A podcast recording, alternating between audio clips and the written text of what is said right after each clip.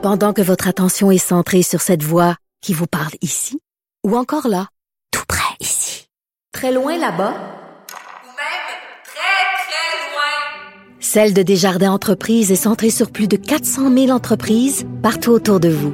Depuis plus de 120 ans, nos équipes dédiées accompagnent les entrepreneurs d'ici à chaque étape pour qu'ils puissent rester centrés sur ce qui compte, la croissance de leur entreprise.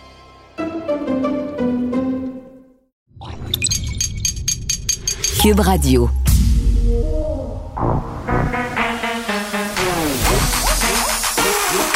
Elle a une opinion sur tous les sujets. Pour elle, toutes les questions peuvent être posées. Geneviève Peterson. Cube, Radio.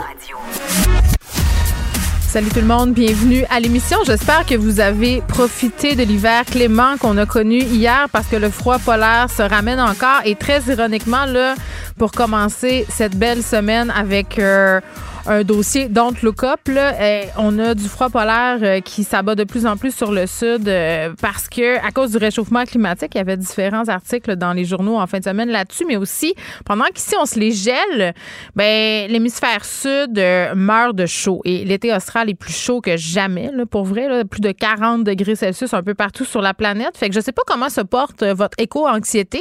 La mienne, je dirais qu'elle va tempête. traduction, elle va très très bien. J'essaie de pas trop regarder regarder donc, donc le et ma, et ma politique éditoriale euh, dans le moment, mais, mais pour de vrai, ça s'en vient quand même un, peu préoccupant. On passe de 10 à moins 40, à 5, à moins 35.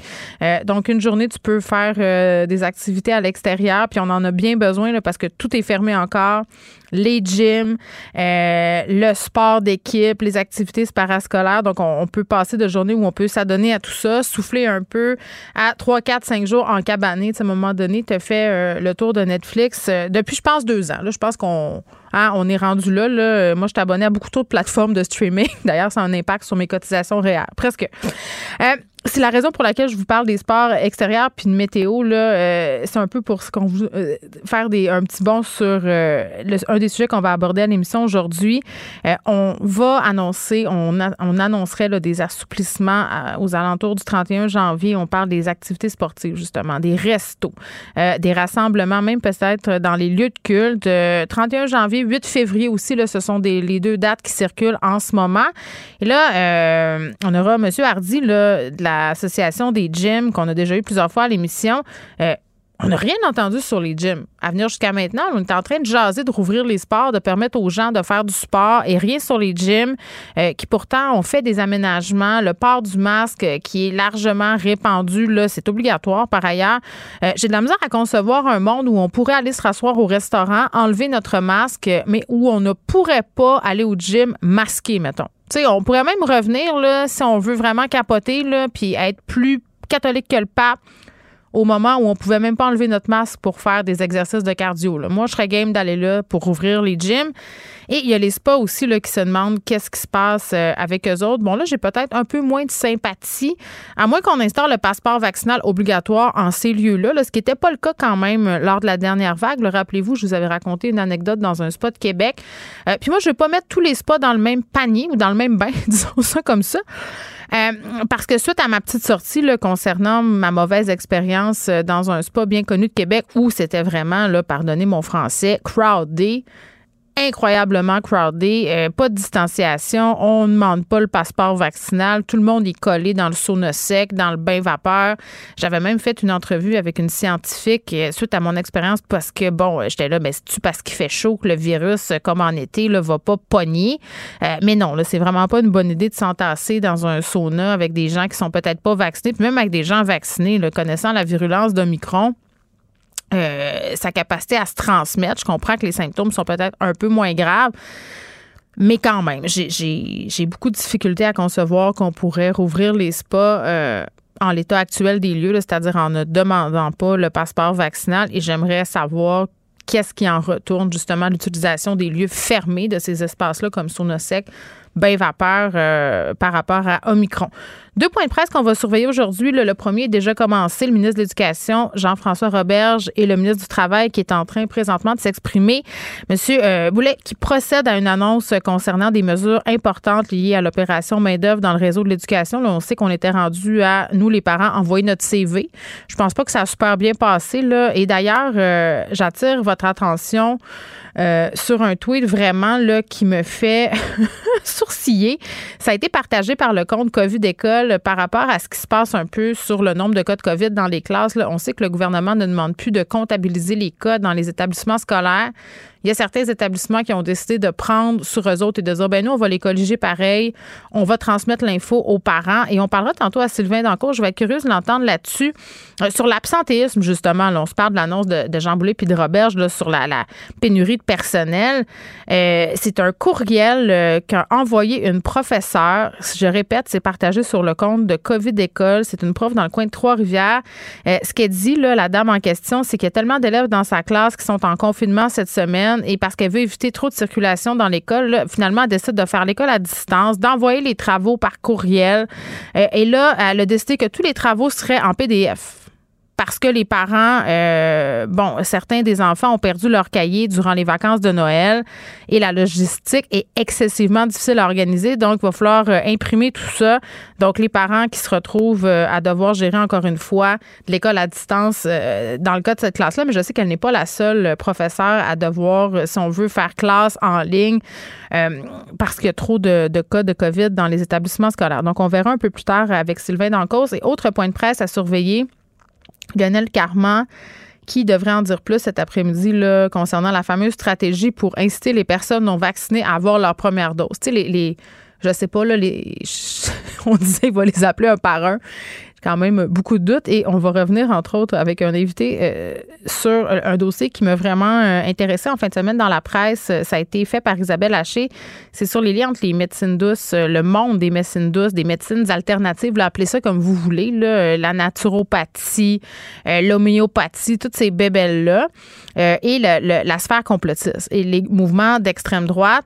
Et bon, il y, a plusieurs affaires qui sont excessivement intéressantes dans ce papier-là, dont entre autres, qu'est-ce qu'on fait avec les gens qui sont pas vaccinés, qui, qui adhèrent à ces croyances-là? Est-ce que c'est en les stigmatisant, en imposant un passeport vaccinal un peu partout, qu'on va les les faire adhérer aux normes sanitaires? Puis, tu sais, bon, aujourd'hui, on le sait, là, c'est le premier jour où on a ce passeport dans les grandes surfaces. On va avoir Alex Moranville tantôt qui est sur place, qui va nous en parler.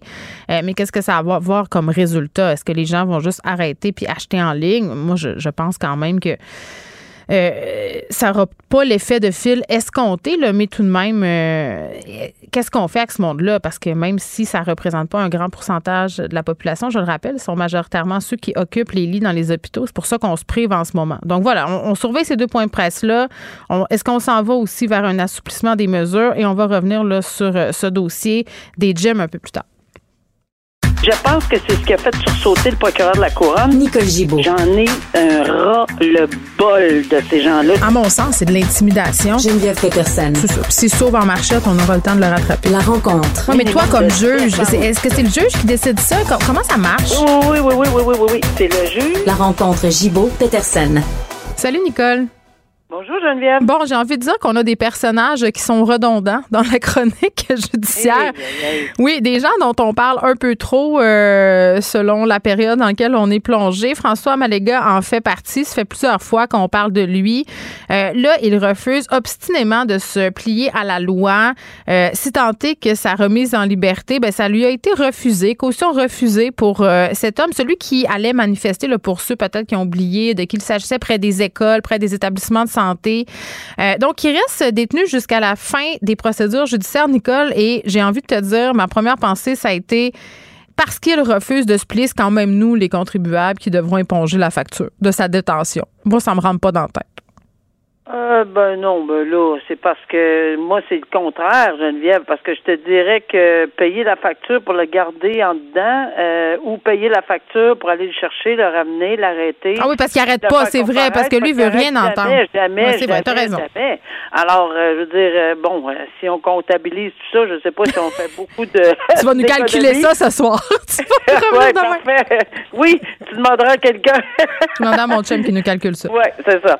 Alors, euh, euh, non, moi, je, bon, enfin, j'ai envie de dire enfin, pas parce que le présomption d'innocence ne prévaut pas dans mon, dans notre système, puis j'y crois pas, ça n'a pas rapport. Là. Ce n'est pas ça. Mais là, c'est quelqu'un qui se, se- qui, qui, qui n'y croit pas, premièrement, et que je pense qu'il fait effectivement perdre du temps précieux. Et ça, c'est pour moi extrêmement important. Du temps précieux aux tribunaux, du temps précieux aux agents de sécurité, du temps précieux à tout le monde qui en a, tu sais, sont tannés, les gens, là, de, de, de la pandémie, autant que n'importe qui. Mais là, c'est parce que le discours est, hum, sais, en fait, il y a même une cassette, pèse dessus, puis c'est toujours le même discours. Alors, je pense que le juge, euh, il était temps là, que quelqu'un dise, écoutez, on vous a donné toutes les chances. Puis c'est pas parce qu'on y en a pas donné, c'est pas vrai, là. On y a donné toutes les chances, même au point où ça devenait, il y a certaines personnes euh, que je trouvais qui s'impatientaient, me disaient, ben voyons, qu'est-ce qu'ils attendent, qu'est-ce qu'ils vont faire? Que donc, Mais il croit ils pas au système, donc il n'y a pas de plan de rien, euh, non, clairement. il n'y a rien, il y a rien. Mais j'ai envie de te dire que j'ai vérifié dernièrement, par curiosité dans mon district, j'ai eu affaire à, à quelqu'un comme ça, moi, en 2000. Je dirais même en 2000, tiens, en 2000, ça fait 21 ans. Hmm. Et on me dit qu'il existe encore, puis il s'oppose encore aux interdictions au moment où j'étais là, et encore et encore pour les mêmes raisons. Il est tout le temps en prison, ça fait 20 ans à peu près, là. Alors, euh, bonne chance au système judiciaire. C'est Peut-être que Lionel gens- Carman pourrait y parler. Ouais, peut-être, mais honnêtement, il y a des gens qui, qui, qui sont par une. C'est ce que Mhm. le juge dit ici, là. Il y a des obsessions, cette personne-là. Ouais. Euh, ses droits fondamentaux, ça va, mais il y a des obsessions. Puis en ce Mhm. moment, là, on, on ne peut pas se permettre, là, dans, dans, dans ces circonstances, de perdre du temps, euh, tout le temps, tout le Mhm. temps, pour les mêmes raisons, parce que il, il avise qu'il va les briser le lendemain. Alors, on peut pas, là.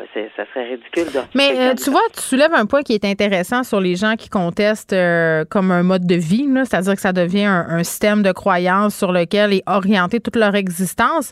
Puis beaucoup dans le mouvement anti-vaccin, là, ce que les experts en radicalisation ou sur ces questions-là ont, ont noté, c'est que souvent les personnes qui ont pris part à ces mouvements-là anti-vax pendant la pandémie faisaient déjà partie de d'autres groupes d'opposition au gouvernement. Euh, donc, c'est un terreau là, où tout ce beau monde-là se mélange et, ça devient vraiment là, une façon de vivre. Et, tu l'exprimes bien là, avec euh, ta personne en 2020. François Maléga a l'air de faire partie de cette cohorte lui aussi. Euh, Triste histoire, euh, Nicole, un, un adepte de la vitesse au volant qui était en retard au travail, a commis une erreur d'inattention au volant. Il a tué une mère de famille. Ça, là, c'est absolument terrible. Négligence criminelle causant la mort. Hmm. Quand j'ai vu cet article-là, je me suis dit, ça n'a pas d'allure. C'est tellement, tellement triste. Ben, c'est toujours triste, ce genre de, de, de, de dossier-là. Mais euh, la photo de cette, cette dame-là, la luminosité Hmm. Oui, qu'on Sophie voyait Méran. son visage, c'est, c'est, c'est- je suis tellement triste pour toute sa famille et ses enfants. On a enlevé une maman. Puis pour... parce qu'on est en retard au travail, puis qu'on Mm. s'est tourné pour regarder quelque chose, puis qu'on a fait un mouvement X, puis qu'on n'était pas attentif, qu'on y a rentré dedans avec un- une camionnette. Je sais pas quel genre de camionnette, mais c'est presque 6 000 livres de, de, de- d'une bombe roulante qui rentre dedans quelqu'un. Oui, puis cet homme-là, euh, parce que ça se passait euh, dans le coin de, Saint-Jean sur Richelieu, Frédéric Lange avait déjà été euh, arrêté là, pour avoir roulé à une vitesse excessive. Là. Je pense Oui, à quatre déjà. reprises. à quatre reprises. Puis si je ne me trompe pas, il y a des, une infraction pour laquelle il a été arrêté aussi Mhm. Après cet accident mortel-là. Si je vois là qu'il est souvenu Deux une- mois après la collision. Deux mois. Hmm. Non, mais qu'est-ce qui se passe dans la tête de quelqu'un? C'est pas assez d'avoir, peu importe ce qui arrive, oui, j'en conviens qu'il va y avoir un procès, puis on verra, puis il y a peut-être des circonstances, puis une présomption d'innocence. Je comprends tout ça encore, je répète et je répète. Non, mais si t'allais vite, t'allais vite, là, je veux bien croire. Là. Ben, je comprends. Mais, mais tout ça pour dire, allez vite, là. Peut-être que là, deux mois après, on aurait. euh, euh, il me semble que c'est inconcevable. Fait, dans les circonstances, je trouve ça. je- je- tu sais, c'est tellement douloureux de lire cette histoire-là, puis de voir qu'en plus, on n'a pas eu vraiment de dissuasion. euh, spécifique, là, Mm-hmm. cette personne-là a, a- a quand même eu un billet de vitesse deux mois après. J'ai envie de te dire que ce sont les effets tangibles des films rapides et dangereux. Là, on en voit Ah. souvent des gens. Je dis pas que c'est ça euh, qui a influencé cet homme-là, mais ça, c'est rapide et dangereux dans la vraie vie. c'est- épouvantable. Un détenu qui aurait agressé deux agents correctionnels à la prison Talbot de Sherbrooke qui pourrait être accusé. Oui, ben, c'est- oui, c'est ce qui se passe là dans, à l'intérieur des murs, peu importe ce qui Oui. arrive. euh, c'est d'abord, je, je salue pour les avoir rencontrés de, dans toutes circonstances des agents correctionnels à travers la province. Mm. Euh, et ça prend beaucoup, beaucoup de, ils font un travail dangereux là. On s'entend là. Font un travail dangereux, puis c'est pas facile d'être agent correctionnel à l'intérieur des murs. En pandémie, on va ajouter la pandémie là. Ben oui. Là-dessus, là, c'est vraiment pas facile. Puis oui, il y a des armes, euh, un arme artisanale qui était, puis même deux, Mhm. euh, que le détenu, oui, c'est un détenu qui venait du pénitencier fédéral, et oui, ça peut arriver. Lorsqu'on attend, par exemple, en attente de procès ou en attente de procédure, quand il y a un centre de détention pas loin, euh, moi, je me souviens très bien, dans l'affaire Turcotte à Ben, de, même si euh, il était détenu en matière fédérale, ben souvent on, on, on allait là parce que euh, au centre de détention Saint-Jérôme parce que c'est à côté du palais de justice, on peut pas faire euh, euh, des mille, il y en a d'autres, c'est un exemple comme ça, mais il y en a d'autres, il y en a d'autres, euh, c'est c'est plein de et s'il y a des il y a des infractions qui se commettent, des voies de fait, des tentatives de voies de fait, euh, passer de la drogue, peu importe les accusations, on peut lire le code criminel au complet et ça va s'appliquer, évidemment, suite à une enquête de la Sûreté du Québec en bonne et due forme, suite à un dépôt de plainte, euh, évidemment, euh, et, et à la que le DPCP décide de déposer des accusations. Ben, ça va suivre son cours, mais je pense qu'il faut le noter parce que ces gens-là, comme je dis, quand ils se font attaquer, ils sont souvent sont, sont, chanceux. Là, ici, ils ont été chanceux apparemment. euh, parce que c'est déplorable de voir que ces événements-là auraient pu avoir des conséquences tellement graves. Oui. Euh, et c'est déjà arrivé d'ailleurs dans des. Oui, mais tu fais bien de le souligner. Là. Il, y a plusieurs, euh, il y a plusieurs personnes qui travaillent en milieu correctionnel qui sonnent l'alarme depuis déjà quelques années là, sur les conditions de détention qui, si on veut, font se dégrader le climat psychologique à l'intérieur des prisons. La pandémie qui vient se mélanger à tout ça. euh, l'isolement. L'isolement dans l'isolement, Nicole, tu comprends ce que je veux dire? Oui, là, à un moment donné, euh, ça, ça fait un- une ambiance qui est très, très explosive. Et là, les agents correctionnels qui sont obligés de composer avec tout ça, les détenus, euh, c'est pas évident tout ça. Merci, Nicole. À demain. À demain. Bye bye. Pendant que votre attention est centrée sur vos urgences du matin, vos réunions d'affaires du midi, votre retour à la maison ou votre emploi du soir, celle de Desjardins Entreprises est centrée sur plus de 400 000 entreprises à toute heure du jour. Grâce à notre connaissance des secteurs d'activité et à notre accompagnement spécialisé, nous aidons les entrepreneurs à relever chaque défi pour qu'ils puissent rester centrés sur ce qui compte, le développement de leur entreprise. Geneviève Peterson. Rebelle dans l'âme, elle dénonce l'injustice et revendique le changement. Est-ce que des assouplissements pointent à l'horizon? Tout porte à croire que oui. Euh, on parle peut-être de rouvrir les salles à manger, reprise des sports civils. 31 janvier, 8 février aussi, le sont des dates qui circulent actuellement. Les gyms, les gyms qui n'ont pas encore eu de nouvelles de la part du gouvernement, c'est un peu étrange, euh, évidemment, parce qu'on a parlé de la reprise des sports civils. Donc, dans ma tête, si tu reprends les sports euh, à ce niveau-là, tu rouvres les gyms. On est avec Gabriel Hardy, qui est propriétaire du gym Le Chalet, porte-parole provincial du Conseil canadien de l'industrie du conditionnement. Monsieur Hardy, bonjour. Comment ça va? Ben écoutez, moi je moi je vais bien, j'ai hâte que les gyms rouvrent par exemple. Je vais être honnête, moi j'ai un biais là, vous le savez, euh, j'adore aller au gym mais mais quand même c'est c'est étrange euh, d'avoir comme ces informations là qui circulent. Est-ce que vous avez l'impression euh, d'avoir été oublié par la santé publique? Écoutez, je pense qu'on n'est pas reconnu comme étant un partenaire avec la santé publique. Puis ça fait deux ans qu'on fait des demandes, qu'on qu'on- même on amène plein de points positifs, on propose des avenues, euh, notamment en, en janvier, là, en début d'année, on avait proposé plein de, de belles avenues intéressantes pour la santé publique, pour euh, aider même nos, nos, euh, nos gens qui sont au front dans les hôpitaux et tout ça. Euh, Il n'y a même pas d'accusé réception. Hein, vous comprenez qu'on on n'est pas considéré. Euh, Ouais. Effectivement, c'est un petit peu plate, puis c'est pour ça qu'on a lancé la campagne Sauve ta santé en début de semaine dernière, Mhm. revendiquer un petit peu l'importance de l'activité physique, puis dire, hey, on peut être un partenaire de santé avec le gouvernement. Alors, on espère être collé au sport, puis que, Mhm. suite au déconfinement sportif, les, les gyms puissent redonner accès à la pratique d'activité physique à l'ensemble de la population. Oui, eh ben, j'ai demandé ici euh, à l'équipe de communiquer avec euh, l'équipe d'Isabelle Charret là, pour savoir, parce que ça se peut, peut-être qu'ils en ont, peut-être que c'est moi euh, qui ai trop de bonne foi aujourd'hui, là, c'est lundi après tout. Je, je me disais peut-être que vous êtes vous êtes tombé dans une craque et que ça va de soi là, que si on reprend les sports civils, euh, on entreverrait possiblement la réouverture des gyms. Là. On va poser la question. J'aimerais bien qu'elle vienne nous répondre ici à l'émission. Euh, mais je, je vais faire un petit peu de pouce, euh, Gabriel Hardy, sur ce que vous venez de me dire concernant la communication. Il me semble que la dernière fois qu'on s'était parlé, parce qu'on s'est parlé quand même à quelques reprises, euh, vous étiez en discussion euh, ou en proposition avec le gouvernement justement là, pour présenter des plans. Là, ce que je comprends, c'est que dans le fond, ils n'ont jamais ouvert la porte pour vous pour vous parler. C'est ça que je comprends là. En fait, euh, en novembre 2020, c'est la seule rencontre qu'on a eue avec le gouvernement pour présenter neuf propositions différentes pour aider notre industrie. Des propositions qui aujourd'hui sont plus d'actualité que jamais. Et depuis ce temps-là, il n'y a aucune aide dirigée, il n'y a aucune, euh, aucun consentement ou euh, approbation de nos propositions qui a été donnée. Mais qu'est-ce que vous euh, proposiez? Donnez-nous des exemples.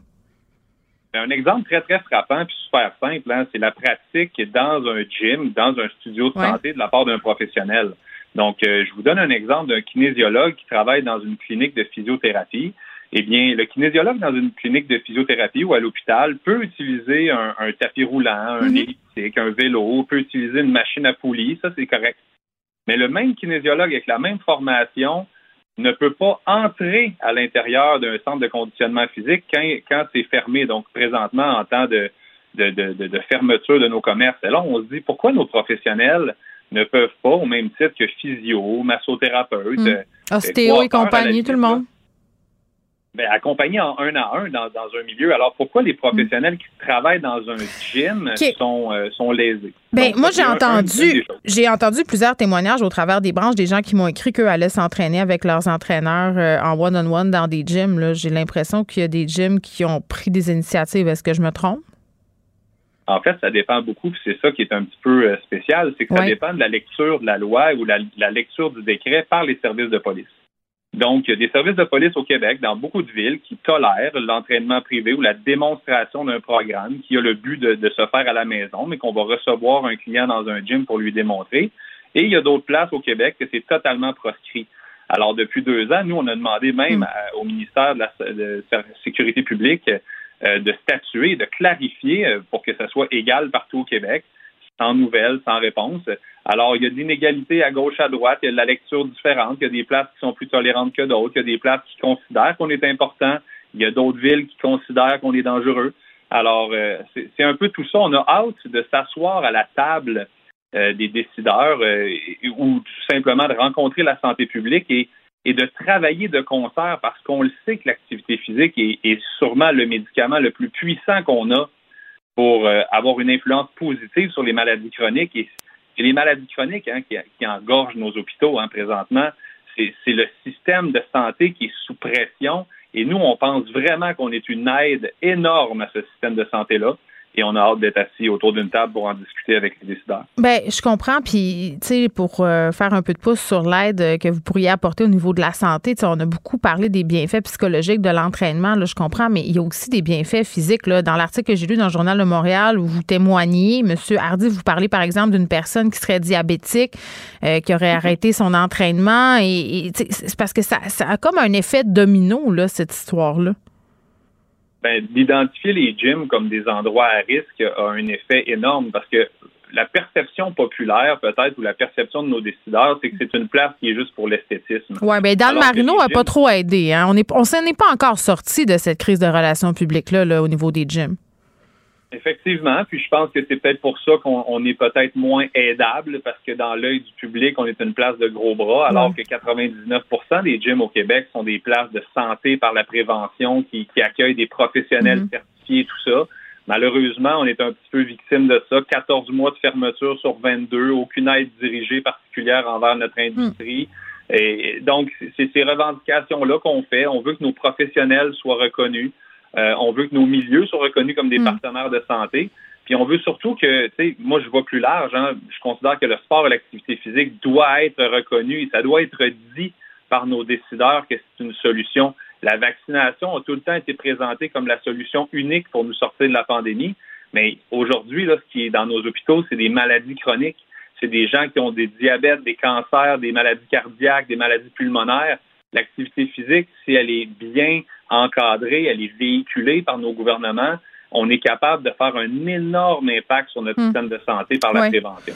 Oui, puis j'ai de la misère aussi euh, à concevoir que le 31 janvier, par exemple, je pourrais aller m'asseoir dans un restaurant sans masque, mais pas aller au gym. Parce que vous avez fait des aménagements. On pourrait même revenir au moment où le port du masque était obligatoire en tout temps, là, étant donné la grande volatilité d'Omicron, euh, ça, la façon euh, très facile avec laquelle il se transmet. Là, je veux dire, c'est- c'est un peu une incohérence. Comment vous allez vous sentir si ça va de l'avant et que vous, vous devez rester fermé? Parce que comme en restauration, vous allez perdre du monde. Il y a bien des kinés puis des entraîneurs qui vont dire Hey, moi, j'étais cœuré, là, euh, du va-et-vient, là, je vais faire d'autres choses.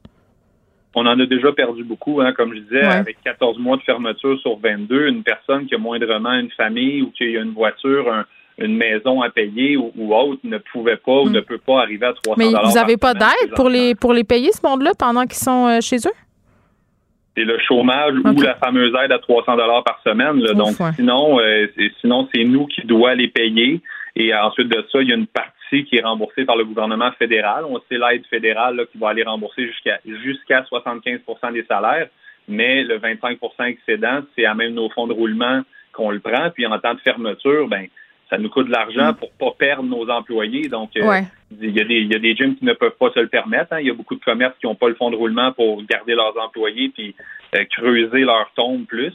Hmm. Euh, alors non, c'est on en a Vous allez fermer. Il y a des membres, des membres à vous qui, qui vont de votre association qui vont devoir fermer. Vous pensez comme les restos, on est en train de voir ça en ce moment?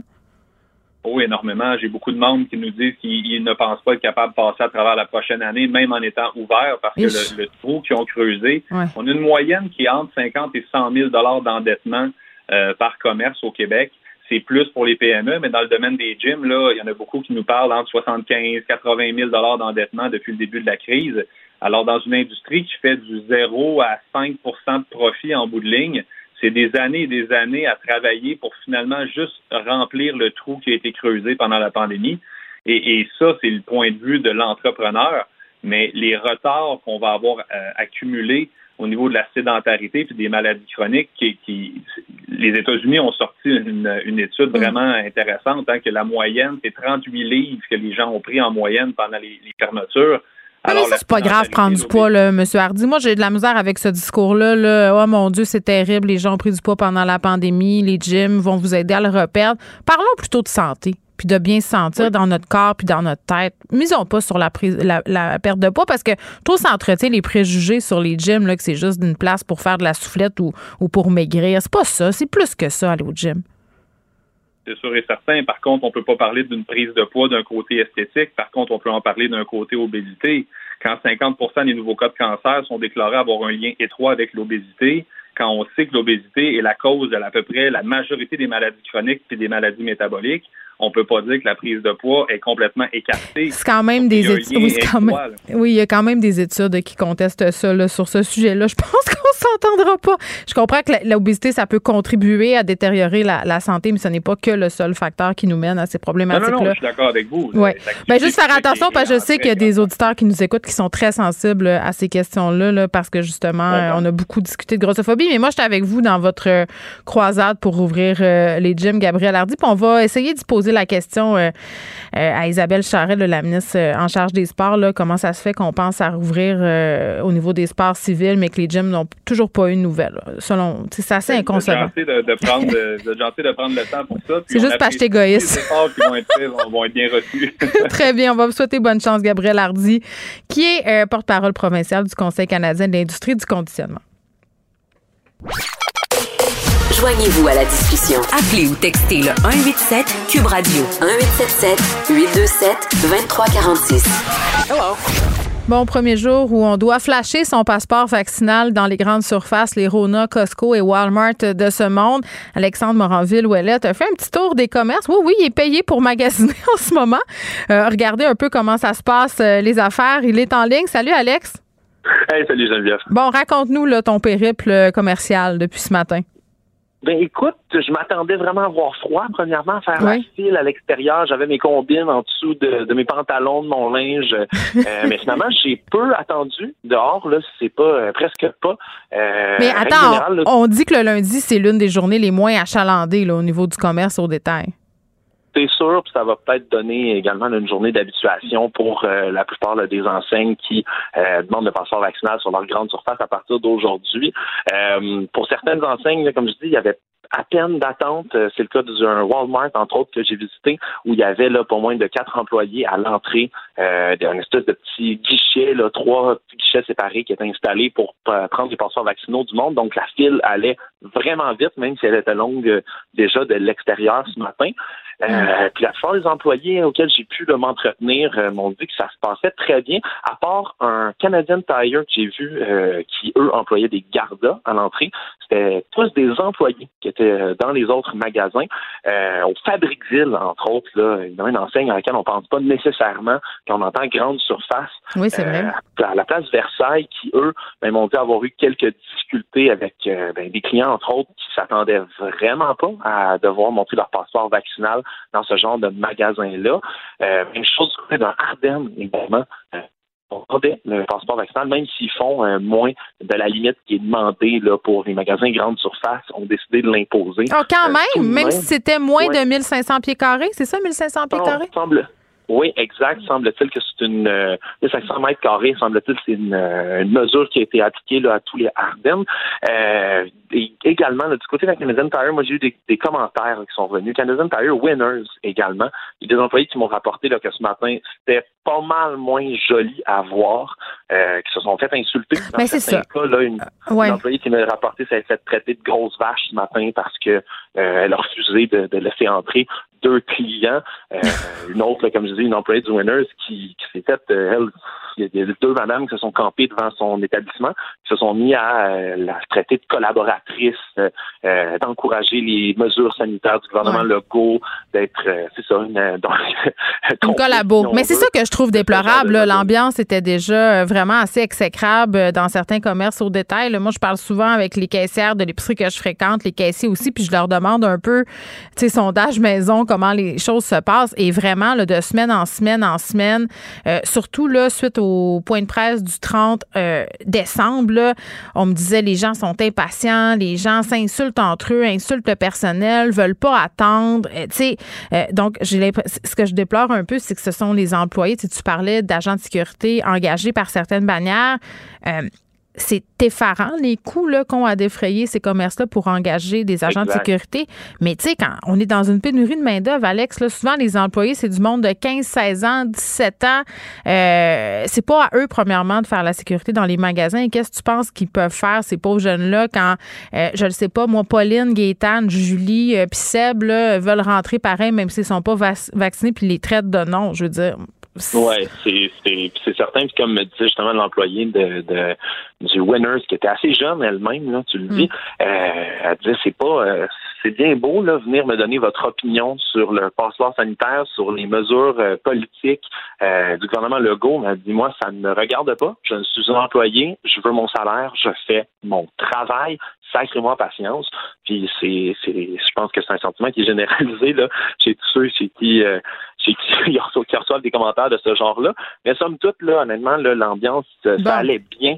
Euh, on dit qu'il y a beaucoup de personnes âgées aussi. C'est quelque chose qui m'était rapporté, entre autres, euh, du Ben, côté classique. des enseignes un peu comme Canadian Tire, Mm. qui, Bon. eux, ont euh, leur passeport vaccinal souvent en version papier. Parfois, n'ont pas leur carte d'identité avec tout ça. Bref, c'est J'en- profite. J'en profite, Alex, avant de te laisser retourner me magasiner des bas chauffants, pour dire à nos auditeurs que le Vaxicode ne se met pas à jour tout seul. Tu sais, quand vous avez votre euh, seconde ou troisième dose de vaccin, ou même première, moi, là, juge personne. Tout le monde dans le même panier tant que vous faites vacciner, là, même si c'est votre première dose. faut aller euh, télécharger tout ça. Vous recevez un lien euh, de la part de Clic Santé là, qui vous mène euh, à cette mise à jour-là parce que ça se fait pas tout seul. Et parfois, tu sais, quand il y a une file et que là, c'est pas à jour et que là, tu fais attendre les gens derrière, là, il y a de l'impatience qui se manifeste. bon magasinage, Alex. Merci, Bon. salut. On s'en va tout de suite parler avec Carl Marchand. Salut, Carl. Bonjour Geneviève. Bon, euh, deux Montréalais qui viennent en aide à un homme itinérant par grand froid. C'est vrai qu'il a fait euh, vraiment, vraiment, vraiment très, très fort. Et il y a d'autres journées froides qui s'en viennent là par ailleurs. Ouais, ben oui, c'est ça. Puis ayons une pensée pour euh, les personnes en situation d'itinérance, que ce soit à Montréal ou ailleurs au, au Québec, là, Geneviève, parce que euh, c'est pas facile. Puis là, bon, c'est les humoristes Dom Massy et Julien Bernatchez qui, eux, sont venus en aide à un homme qui était vraiment oui, hein? en détresse jeudi dernier. Euh, ils l'ont euh, ils l'ont repéré pas loin de l'hôpital Notre-Dame. Ils sont sur le plateau. Puis là, bon, l'homme était à genoux dans un banc de neige. Déjà là, tu sais, tu te dis, il y a quelque chose qui fonctionne pas. Ils l'ont amené à l'hôpital. Il était presque en, en arrêt respiratoire. Et bref, ils n'ont jamais été capables par la suite d'identifier si euh, l'homme s'en était sorti parce qu'il n'y avait pas son nom. Évidemment, c'était très difficile de communiquer avec lui au moment des faits. Mais euh, je veux saluer leur geste pour plusieurs raisons. La première, c'est que ils ont fait euh, ce que peu de gens auraient fait. D'abord, aider une personne sans abri. Donc ça, on dirait qu'on on- on a peur, hein, Geneviève? Je sais pas pour toi, mais on, dirait que même si on voit une personne sans abri par terre, des fois, on va se dire, bon, ben, adore, je vais pas la déranger. Donc, euh, je leur lève mon chapeau et aussi, ils ne se sont pas mis en scène sur les réseaux sociaux. Mais pourquoi on le sait de bord? ils l'ont, ils l'ont, ils l'ont mentionné après. Nous avons aidé un homme, il Ouais. est allé à l'hôpital, mais tu sais, ils sont pas fait une vidéo d'eux en train d'aider. Mais ils l'ont quand même dit. par exemple. Oh, oui, ils l'ont dit, mais ça, moi, je me dis, de le dire, c'est une chose. De se mettre en scène pendant qu'on le fait, c'est là que moi, ma Ouais, tu ligne fais, euh, tu fais Ben, en allusion à, à cette tendance. Aux États-Unis, c'est- c'est c'est quand même assez euh, fréquent qu'on voit, par exemple, sur différents médias sociaux, là, des gens qui donnent de l'argent à des sans-abri puis qui se filment Ouais. en le faisant. Euh, cette espèce d'étendage de la charité là, qui me Ouais. pue au nez. Là, mais je comprends que c'est pas ça. L'idée, c'était peut-être de Ah, en dire, regardez, il y a des gens qui sont en train de vivre des affaires pas faciles, qui sont en détresse, puis nous, on est allé les aider. On n'a pas tendance à le faire. Je pense que c'est ça l'impulsion qu'ils ont eu ça. de le dire.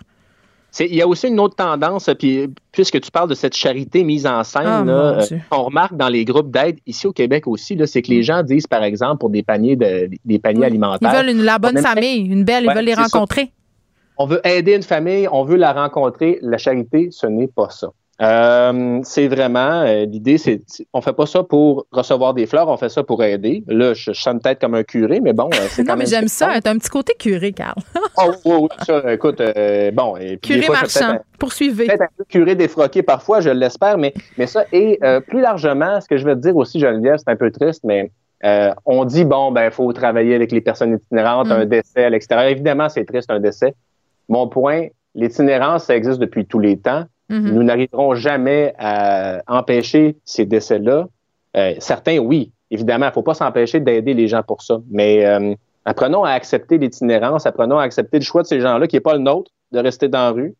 Euh, puis après ça, bon, ben, être là quand ils ont besoin le plus possible, mais sais, c'est ça, je me dis, je, je sais pas comment non plus euh, s'attaquer, m'attaquer à ce Mm. problème-là, mais c'est juste acceptons le fait que, tu sais, dans le temps, là, euh, des années 20, 30 et même avant ça, là, il y avait des quêteux qui se promenaient de village en village. Là. Oui, Euh, on les aidait, puis on les hébergeait, puis ils dormaient sur le banc du quêteux. Donc, euh, c'est plus vraiment Oui. comme ça que ça se passe aujourd'hui. Puis, à parté, mais qui a rapport avec ton sujet, Carl, on sait que McWard avait proposé son aide à la mairesse de Montréal pour venir en place, venir en aide, pardon, concernant cette problématique-là. Il avait à sa disposition 25 abris. La mairesse de Montréal a rejeté son offre pour plein de raisons. là. puis, je voyais plein de commentaires sur les médias sociaux là, que Mike Ward ne pouvait pas aider parce qu'elle ne connaissait pas vraiment c'était quoi la problématique des sans-abri. Puis que là, dans le fond, oui, c'était un beau geste, mais qu'en même temps, c'était même, voire même un peu déplacé. Euh, moi, je ne veux pas participer à tout ce débat-là. là. Moi, je pense que quand tu veux aider, là, on peut accepter l'aide, peu importe, euh, en ce Ah sens qu'il n'y a pas besoin d'être euh, travailleur de rue pour aider puis donner de l'argent. Il y a d'autres municipalités là, qui ont manifesté de l'intérêt pour les 25 abris parce que tu Ouais. l'as dit, l'itinérance n'est pas juste euh, problématique montréalaise. Donc voilà, on verra. euh, oui. Ces mini-maisons-là de Mike Ward, si elles ne servent pas pour les personnes sans abri, euh, on pourrait parler de la situation du logement Oui. dans la grande on pourrait les donner à des familles qui veulent s'installer ou rester à Montréal. Elle pourrait. Puis si je me dis, bon, si euh, ces 25 mini-maisons-là sont stationnées en quelque part, quelque part et ne servent pas, euh, elles pourraient servir. Ça, c'est clair. Ben moi, je Euh, pense que qu'elles vont, elles vont servir. Et j'ai jamais compris pourquoi la mairesse de Montréal a refusé ce- cette affaire-là, mais bon, c'est peut-être juste moi. Euh, là, tu me parlais de la, de la crise euh, du logement. Là, c'est directement en lien avec notre prochain sujet. Une mère de famille monoparentale qui a eu une hausse de loyer quand même assez conséquente euh, conséquente. 720 dollars. Moi, je pensais même pas. Je pensais qu'il y avait un plafond, moi, pour les hausses de loyer, Carl. Il y en a un, il y en a un mais pas dans son cas. C'est euh, fascinant. Euh, Nancy Richard Larivière, OK, c'est une résidente de Saint-Joseph-du-Lac. Elle est Mm. locataire d'une maison arrangée là-bas. Ça lui coûte 14, 1480 dollars par mois. Excuse-moi, le 1400, là, c'est le, le vieux curé qui ressort. Oui, tantôt, j'ai dit des pieds carrés aussi, là. Ça, Ah ça oui, va, c'est rétro-cube, rétro-cube. J'ai- été élevé en pieds et en pouces. Ceci étant dit, euh, elle- l'augmentation qu'on lui demande, ça va ferait passer son, sa, sa facture mensuelle à 2200 dollars par mois. C'est Ça à commence près à faire de l'argent, là. Oui. Et pourquoi tout ça est légal? C'est parce qu'elle reste dans un logement qui a été construit il y a moins de cinq ans. Il y a une disposition de la loi qui permet aux constructeurs, en gros, là, euh, je suis pas un professionnel de la SHQ, mais qui permet ce genre d'augmentation-là après cinq ans.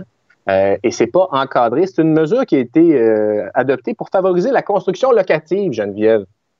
Ah, mais je pense que Nancy ne doit pas être la seule dans sa situation. J'ai- comme une intuition. Ben, tous les gens du, du, euh, de l'îlot, là, parce que Mhm. c'est le même promoteur qui a construit tout Ouais. alentour. Donc, il y a pas mal de gens dans cette situation-là. Euh, ce que je te soumets, il y a quelque chose de brisé là, dans notre système.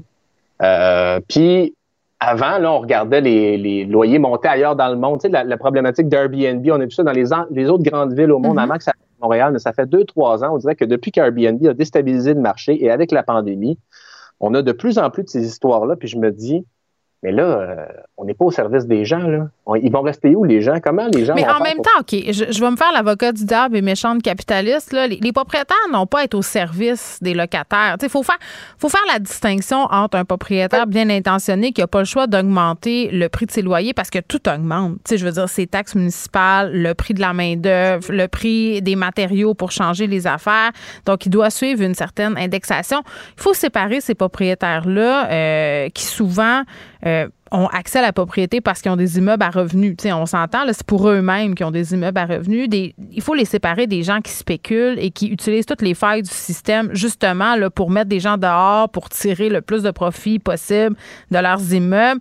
Euh, j'ai tout le temps un peu de misère quand on, on parle... euh, louer des logements à des gens, c'est pas faire la charité là, non plus. Il faut que tout le monde y trouve son compte. Tu comprends? Ce que je te soumets, c'est que même en étant respectable, respectueux dans les hausses de loyer, même en demandant le juste prix, on va arriver à un point où les gens ne seront plus capables de payer. Oui, mais attends, c'est quoi le juste prix? Euh, Le juste prix, parce que là, on parle de l'offre-demande. Tu sais, je veux dire, les, les prix sont boostés en ce moment parce qu'il n'y a pas de logement, parce que, bon, le marché est, est ainsi fait, mais il y a des propriétaires qui euh, font payer le juste prix en ne tenant pas compte, justement, des 3-4 000 piastres pour des 4,5. Là. Ça se peut parce qu'il y a des locataires et des propriétaires qui s'entendent et des propriétaires qui font le pari suivant. J'aime mieux garder un locataire longtemps que changer à tous les ans parce que la personne qui, a- qui vient payer 3 500 piastres par mois pour mon 4,5 est bien mal pris parce qu'elle se dit dès que je vais trouver moins cher, moi, ça crée mon camp. C'est ça aussi, là. Ben, Il y a un équilibre. C'est juste que moi, je trouve qu'on on se fabrique des systèmes là, pour essayer, puis là, on Ah pense oui. à la retraite, on veut gagner de l'argent pour nos vieux jours. Sauf que ce que je pense, c'est que, bien honnêtement, puis écoute, la fraternité des policiers à Montréal dit que ça coûte trop cher les logements, que les policiers veulent plus venir rester à Montréal, travailler à Montréal parce Ben, que c'est les sûr. loyers, les habitations coûtent trop cher. Un policier, ça te donne une idée. Donc, tu sais, Mm. la personne qui te sert ton café, qui scanne ton épicerie, euh, qui s'occupe de nettoyer euh, l'endroit où tu travailles, tu sais, elle va rester où? Elle va rester loin. Puis on n'aura plus les moyens d'avoir les gens pour prendre soin de nous parce qu'ils n'auront plus les moyens de rester là. Fait que bref, euh, Mais puis personne n'a les moyens d'habiter à Montréal. Moi-même, si euh, en ce moment je devais acheter une propriété, je suis pas ça, je pourrais.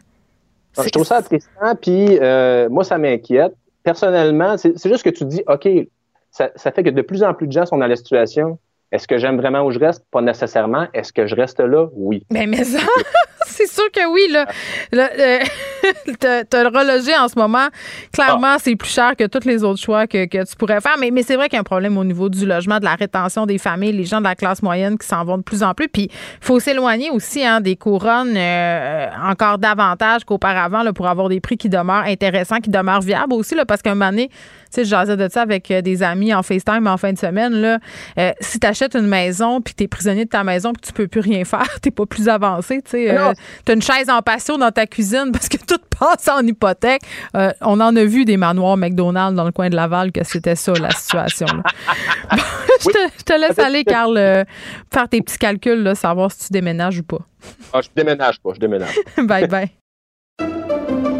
Pendant que votre attention est centrée sur cette voix qui vous parle ici, ou encore là, Très loin là-bas? Ou même très, très loin? Celle de Desjardins Entreprises est centrée sur plus de 400 000 entreprises partout autour de vous.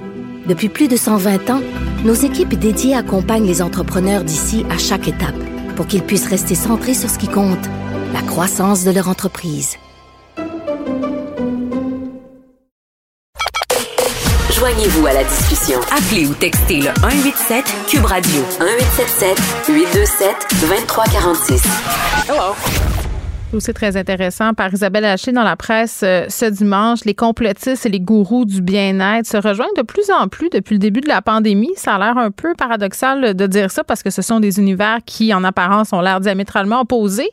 Mais semblerait-il euh, qu'ils ont plus d'acquaintances qu'on pourrait le penser. Au départ, on est avec Jonathan Jarry, qui est communicateur scientifique à l'Organisation pour la science et la société de l'Université McGill. Monsieur Jarry, bienvenue. Bonjour. Bon, euh, un des trucs qui nous surprend peut-être moins, puis peut-être commençons par ça, c'est qu'il y a toujours eu des liens entre, si on veut, la santé alternative, là, ce qu'on dit être les médecines douces et certaines positions anti-vaccins. Et je l'ai souvent dit à l'émission, moi, j'ai été légèrement craintive par rapport aux vaccins euh, de par le passé de, de mes enfants. Et c'était sur des forums de soins naturels que j'avais, si on veut, flirté en premier avec des textes qui remettaient en question là, certaines pratiques médicales. Oui, euh, tout à fait. Ben, c'est sûr que c'est normal d'avoir des certaines craintes, certaines, certaines questions vis-à-vis des euh, de, la, de la vaccination en général. Mais oui, le, le milieu de la médecine douce en général, on, il, y a toujours, il y a toujours eu un, courant anti-vaccin, un courant même anti-science. Mm-hmm. je, je, je, je, veux bien souligner, c'est pas tout le monde dans, dans, dans ce milieu-là qui pense comme ça, mais il y a toujours eu ça euh, qui était là. Et, euh, et donc, euh, on, on, on va favoriser des interventions parce qu'elles sont dites naturelles, même si, par exemple, des vitamines en comprimé, c'est, c'est, ça tombe pas des arbres. Euh, mais euh, donc, on va, on va privilégier ce, type d'interventions-là qui sont dites naturelles vis-à-vis des vaccins qui sont vus comme étant synthétiques, artificiels et tout ça. Oui. Euh, mais, mais d'où elle vient, cette méfiance-là, oui, envers la science, mais surtout envers les compagnies pharmaceutiques, il faut bien le dire. Puis c'est, c'est, c'est pas nécessairement parce qu'on a des, des bémols, si on veut, sur les pratiques de ces compagnies-là non plus qu'on est anti-vaccin. Non, mais, euh, mais effectivement, euh, je pense un, un, un, fil commun dans le milieu du bien-être et des médecines douces, tout ça, c'est l'autoresponsabilisation de la santé. Euh, et on, donc, on va souvent parler, bon, c'est mon corps, c'est ma santé, c'est mm-hmm. ma responsabilité. Si je suis en santé, c'est parce que moi, je fais de l'exercice, moi, je mange bien. Si je suis malade, ben, c'est parce que je ne nourris pas mon corps assez bien, c'est un peu de ma faute. Donc, c'est très focalisé sur la, la liberté de l'individu, sur, sur, sur, son autonomie à atteindre un état sain. C'est pas vraiment focalisé sur la santé de la population en général. Et la vaccination, ça a des bénéfices pour l'individu, mais ça a aussi des bénéfices pour euh, la population en général. Et, mm. cette, euh, ce, ce focus-là sur la santé de la communauté, c'est pas quelque chose qu'on voit. C'est vrai, hein? C'est quelque chose qui est vraiment promulgué dans le milieu de la, médecine douce. C'est comme un peu la médecine du moi-je. Tu sais, moi, qu'est-ce que je peux faire pour être en meilleure santé, pour me dépasser psychologiquement, spirituellement? Donc, il y a beaucoup ce, ce terreau-là qui est fertile, euh, je, je crois quand même, à à ces idées-là, mais quand même, ça va très loin. Moi, j'ai été jetée par terre, euh, M. Jarry, par un extrait dans le dossier où euh, une dame confie qu'elle a voulu prendre rendez-vous avec une praticienne en médecine naturelle pour des maux de ventre. Et tout de suite, on lui a demandé si elle était vaccinée. Euh, la dame a répondu oui, ça fait deux mois que j'ai été vaccinée. Et tout de suite, la praticienne lui a répondu ah ben c'est ça. Donc, c'était la cause. J'ai de la misère à concevoir que dans le milieu, puis encore là, on veut pas euh, généraliser, là, c'est pas tout le monde. Je pense que c'est bien de le souligner à gros traits, mais qu'on puisse avoir des affirmations aussi tranchées que ça. Euh, faut être rendu loin là, dans notre système de croyance parce que ça en est une croyance.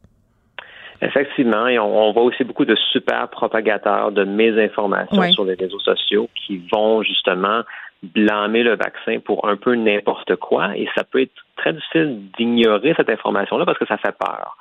Et quand on voit ça, quand on voit ça sortir de, de, ces, ces, gros sites-là, de ces gros influenceurs-là, cette mésinformation, elle va dégringoler de, dans le public, mm. euh, ça va se faire partager sur les réseaux sociaux, tout ça, et ça fait peur parce qu'on se dit tout d'un coup, mon Dieu, est-ce qu'on nous cache euh, des trucs, est-ce qu'on nous cache le véritable risque de ces vaccins-là? Et par exemple, on a des on a des euh, euh, des, des, plateformes comme VAERS aux États-Unis qui sont qui sont là pour pour recueillir des des effets secondaires qui arrivent après la vaccination, mais qui ne sont pas nécessairement dus à la vaccination. Mm-hmm. Et ces plateformes-là sont exploitées par les super propagateurs de mes informations qui vont aller chercher tout ce qui est euh, tout ce qui a été envoyé sur, sur ces, sur ces plateformes-là pour dire aux gens regardez cette personne-là euh, bon j'exagère un peu cette personne-là c'est euh, c'est foulé la cheville après le vaccin. Ça doit être à cause du vaccin ils font des amalgames là. si mettons moi je fais un ACV deux mois après avoir été vacciné je vais indiquer ça sur le site. Eux pourraient reprendre ça puis dire ah regardez hein, elle a fait un ACV euh, ok Là où on a de la misère peut-être à suivre, c'est les liens entre ces groupes-là, puis les groupes complotistes, si on veut, là, qui sont d'habitude mhm. des gens qui, si on veut, adhèrent à des idéologies d'extrême droite. Là, c'est difficile à se dire parce que, tu sais, d'un côté, tu as une gang de hippies, là, tu sais, un peu de monde granola, tu sais, qui, qui, bon, font l'ostéopathie, tout ça. Puis ces groupes-là qui sont, qui sont vraiment diamétralement opposés à ça, là, les groupes d'extrême droite, on n'est pas du tout dans, dans la mouvance hippie, là. Non, par contre, euh, du côté de l'extrême droite, surtout aux États-Unis, qui a une mm. influence vraiment mondiale de ces, mm. jours-ci, euh, il y a beaucoup de le mouvement d'extrême droite est aussi un mouvement libertaire. Donc, on, ne veut pas que le gouvernement euh, ait, euh, prenne des décisions vis-à-vis du vis-à-vis du public. On veut notre individualité. Et donc ça, ça vient chercher le courant d'autoresponsabilisation de la santé qu'on voit mm. dans la médecine douce, dans le, dans le monde du bien-être. Et il y a des thèmes philosophiques aussi qui ressortent, qui vont se rejoindre dans un espèce de tronc commun, où est-ce que du côté du complotisme, on parle que rien n'arrive par hasard, hein, tout est relié ensemble, les apparences sont trompeuses. Et du côté de la pensée spirituelle, on voit euh, une philosophie qui est très similaire. On parle qu'on est à l'aube d'une nouvelle ère de conscience, on va s'élever vers une cinquième dimension. Euh, il y, a des messages qui nous sont lancés, mais il faut vraiment faut bien, faut bien être à l'écoute pour les voir. On est sur, le point d'atteindre un épanouissement spirituel. Donc, on a une pensée qui est un peu euh, qui, qui va se rejoindre tant du côté du, compétence que de la pensée spirituelle.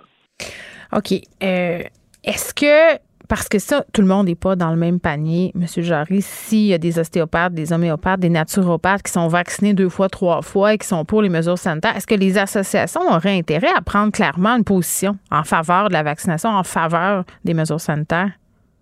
Je pense que oui. Je pense qu'il y aurait un intérêt pour la communauté en général. Par contre, c'est peut-être pas un intérêt pour eux parce qu'évidemment. Ils perdraient des euh, membres, vous pensez? Ben c'est ça. Donc donc comme comme il y a un courant euh, anti-vaccin qui est quand même bien ancré dans ce monde-là en général. Euh, il y a des gens qui vont vraiment s'opposer à ce que leur association euh, mm. prenne position comme ça. Donc, c'est sûr que ces associations-là vont souvent faire la promotion de ben, c'est un choix personnel, c'est à vous de choisir. Nous, on prend pas vraiment euh, une, position vis-à-vis de ça. Mais effectivement, en termes de, de, santé publique, ce serait bien si ces associations-là mm. pourraient faire la promotion de, des vaccins parce qu'ils ils sont mm. effectivement sécuritaires. Ils, ils, sont pas membres d'un ordre non plus. Là. Puis même encore, on avait les syndicats des infirmiers, des infirmières, les regroupements. Euh, qui hésitaient à prendre position clairement sur l'obligation vaccinale du personnel de la santé. Donc, c'est pas évident pour des associations là, de, de s'inscrire comme ça dans une position très tranchée parce que ce qu'ils disent tout le temps, c'est qu'ils doivent représenter l'ensemble de leurs membres. Effectivement. Quand il y a un bris de confiance, mm. euh, par contre, euh, entre euh, certains membres du public et la santé publique et, le gouvernement, c'est toujours bien quand on peut avoir des communautés parce que ces gens-là se rassemblent, qui peuvent dire, mais ben, écoutez, euh, je sais que vous ne faites pas confiance au gouvernement, aux compagnies pharmaceutiques, mais moi, je suis un peu comme vous. On, on, partage des valeurs et moi, je me suis fait vacciner et voici pourquoi.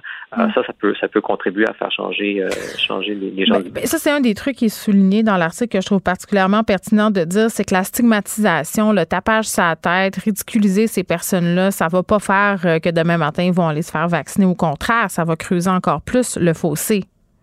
Exactement. Euh, comme comme j'aime bien dire, c'est rare qu'on change d'idée après s'être fait euh, ben traiter de, de stupide. C'est ça. Euh, donc euh, donc ça, ça, prend des conversations avec avec des gens qui partagent les valeurs de ces gens-là. Ça prend mm. des conversations qui sont remplies d'empathie, de patience. Euh, ça, ça, peut être très très difficile, surtout quand c'est un membre de notre famille qu'on connaît et où est-ce qu'il y a tout un, un background émotionnel, un, historique émotionnel qui est mm. là.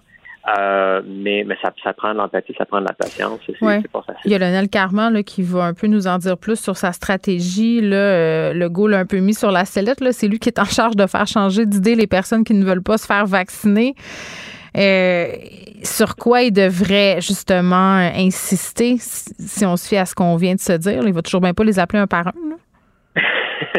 là. Mais, mais malheureusement, je, je, je pense que ce, quand, quand on, on, a, on a un bris de confiance Mm. euh, comme ça, qui euh, ça, ça, ça prend ça prend des conversations un à un avec avec des gens euh, que, que, que ces personnes-là connaissent bien.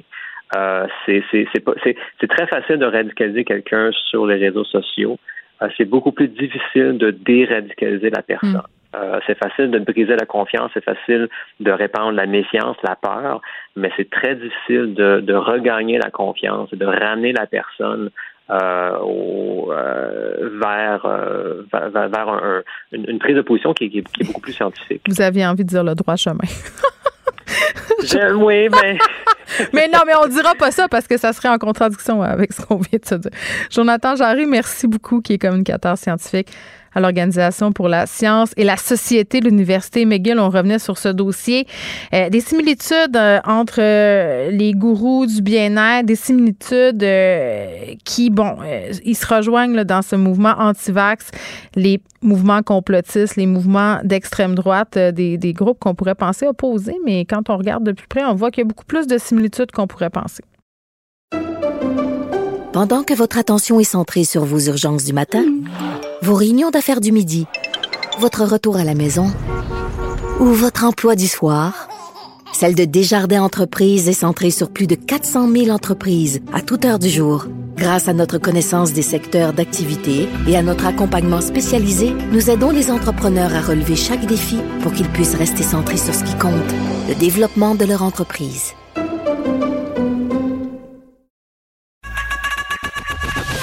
Geneviève Peterson. Une animatrice pas comme les autres. Cube Radio. Cube Radio. Les rencontres de l'heure. Elsie Lefebvre et Marc-André Leclerc. La rencontre, Lefebvre, Leclerc. Salut Elsie, salut Marc-André. Bonjour. Bon, on a eu droit à un premier point de presse, un de deux aujourd'hui. Là, on se rappelle qu'à 15 heures, on aura droit à Lionel Carman. Euh, le gouvernement Legault qui veut attirer 8000 enseignants d'ici 2026. Euh, c'est maintenant qu'on en a besoin, Marc-André, par contre. Oui, gros défi là, dans les prochaines années. Mais on se rappellera là, qu'avant les fêtes, là, au mois de novembre, M. Legault avait fait une annonce, là, plusieurs milliards pour euh, dans différents secteurs d'activité qu'on juge, entre guillemets, essentiels à- au bon fonctionnement, qu'on a vu que la, les faiblesses durant la pandémie. Là, c'est 8000 enseignants, enseignantes, techniciennes en éducation spécialisée, également les services de, euh, services de garde. Donc, euh, le gouvernement là, qui va prendre toutes les, autant les retraités, autant aller du côté de l'Europe. Euh, donc, essayer d'aller vraiment recruter des gens parce qu'on le voit hein, présentement comment c'est fragile. Quand il a- on est en train de me demander aux parents là, des CV, euh, s'il y a des gens là, qui sont obligés de quitter, des professeurs par exemple, obligés de quitter pour la COVID, comment le- notre réseau, ou aussi on parle beaucoup du réseau de la santé, mais comment le réseau d'éducation est fragile. Donc là, on veut vraiment aller chercher des gens. C'est un gros défi. Ce qui va être moi, ce qui ce que j'ai hâte de voir dans plusieurs années, vu que le gouvernement a quand même ciblé des, des, des secteurs où on va vraiment encourager, par exemple, à payer euh, la formation, tout ça, ou vraiment supporter les coûts euh, pour la formation, par exemple, ben, est-ce qu'on va créer également un déséquilibre dans d'autres secteurs d'activité? C'est parce que quelqu'un qui veut qui veut se lancer dans des études collégiales, universitaires, mais est-ce que tu vas aller vers les, les les les, euh, les les métiers que le gouvernement te dit ben ça on va les en- on les encadre au niveau financier ou tout au long de l'éducation? Est-ce que ça va pas créer d'autres euh, inégalités dans d'autres secteurs puis on va être obligé dans quelques années de créer d'autres programmes pour aider d'autres secteurs d'activité Il va falloir créer des humains, là, Marc-André. On se parlait de l'usine à infirmières en blaguant la semaine passée. Là, là, ce sera une usine à profs aussi. Là. Je veux dire, on peut pas les inventer, ce monde-là. Là.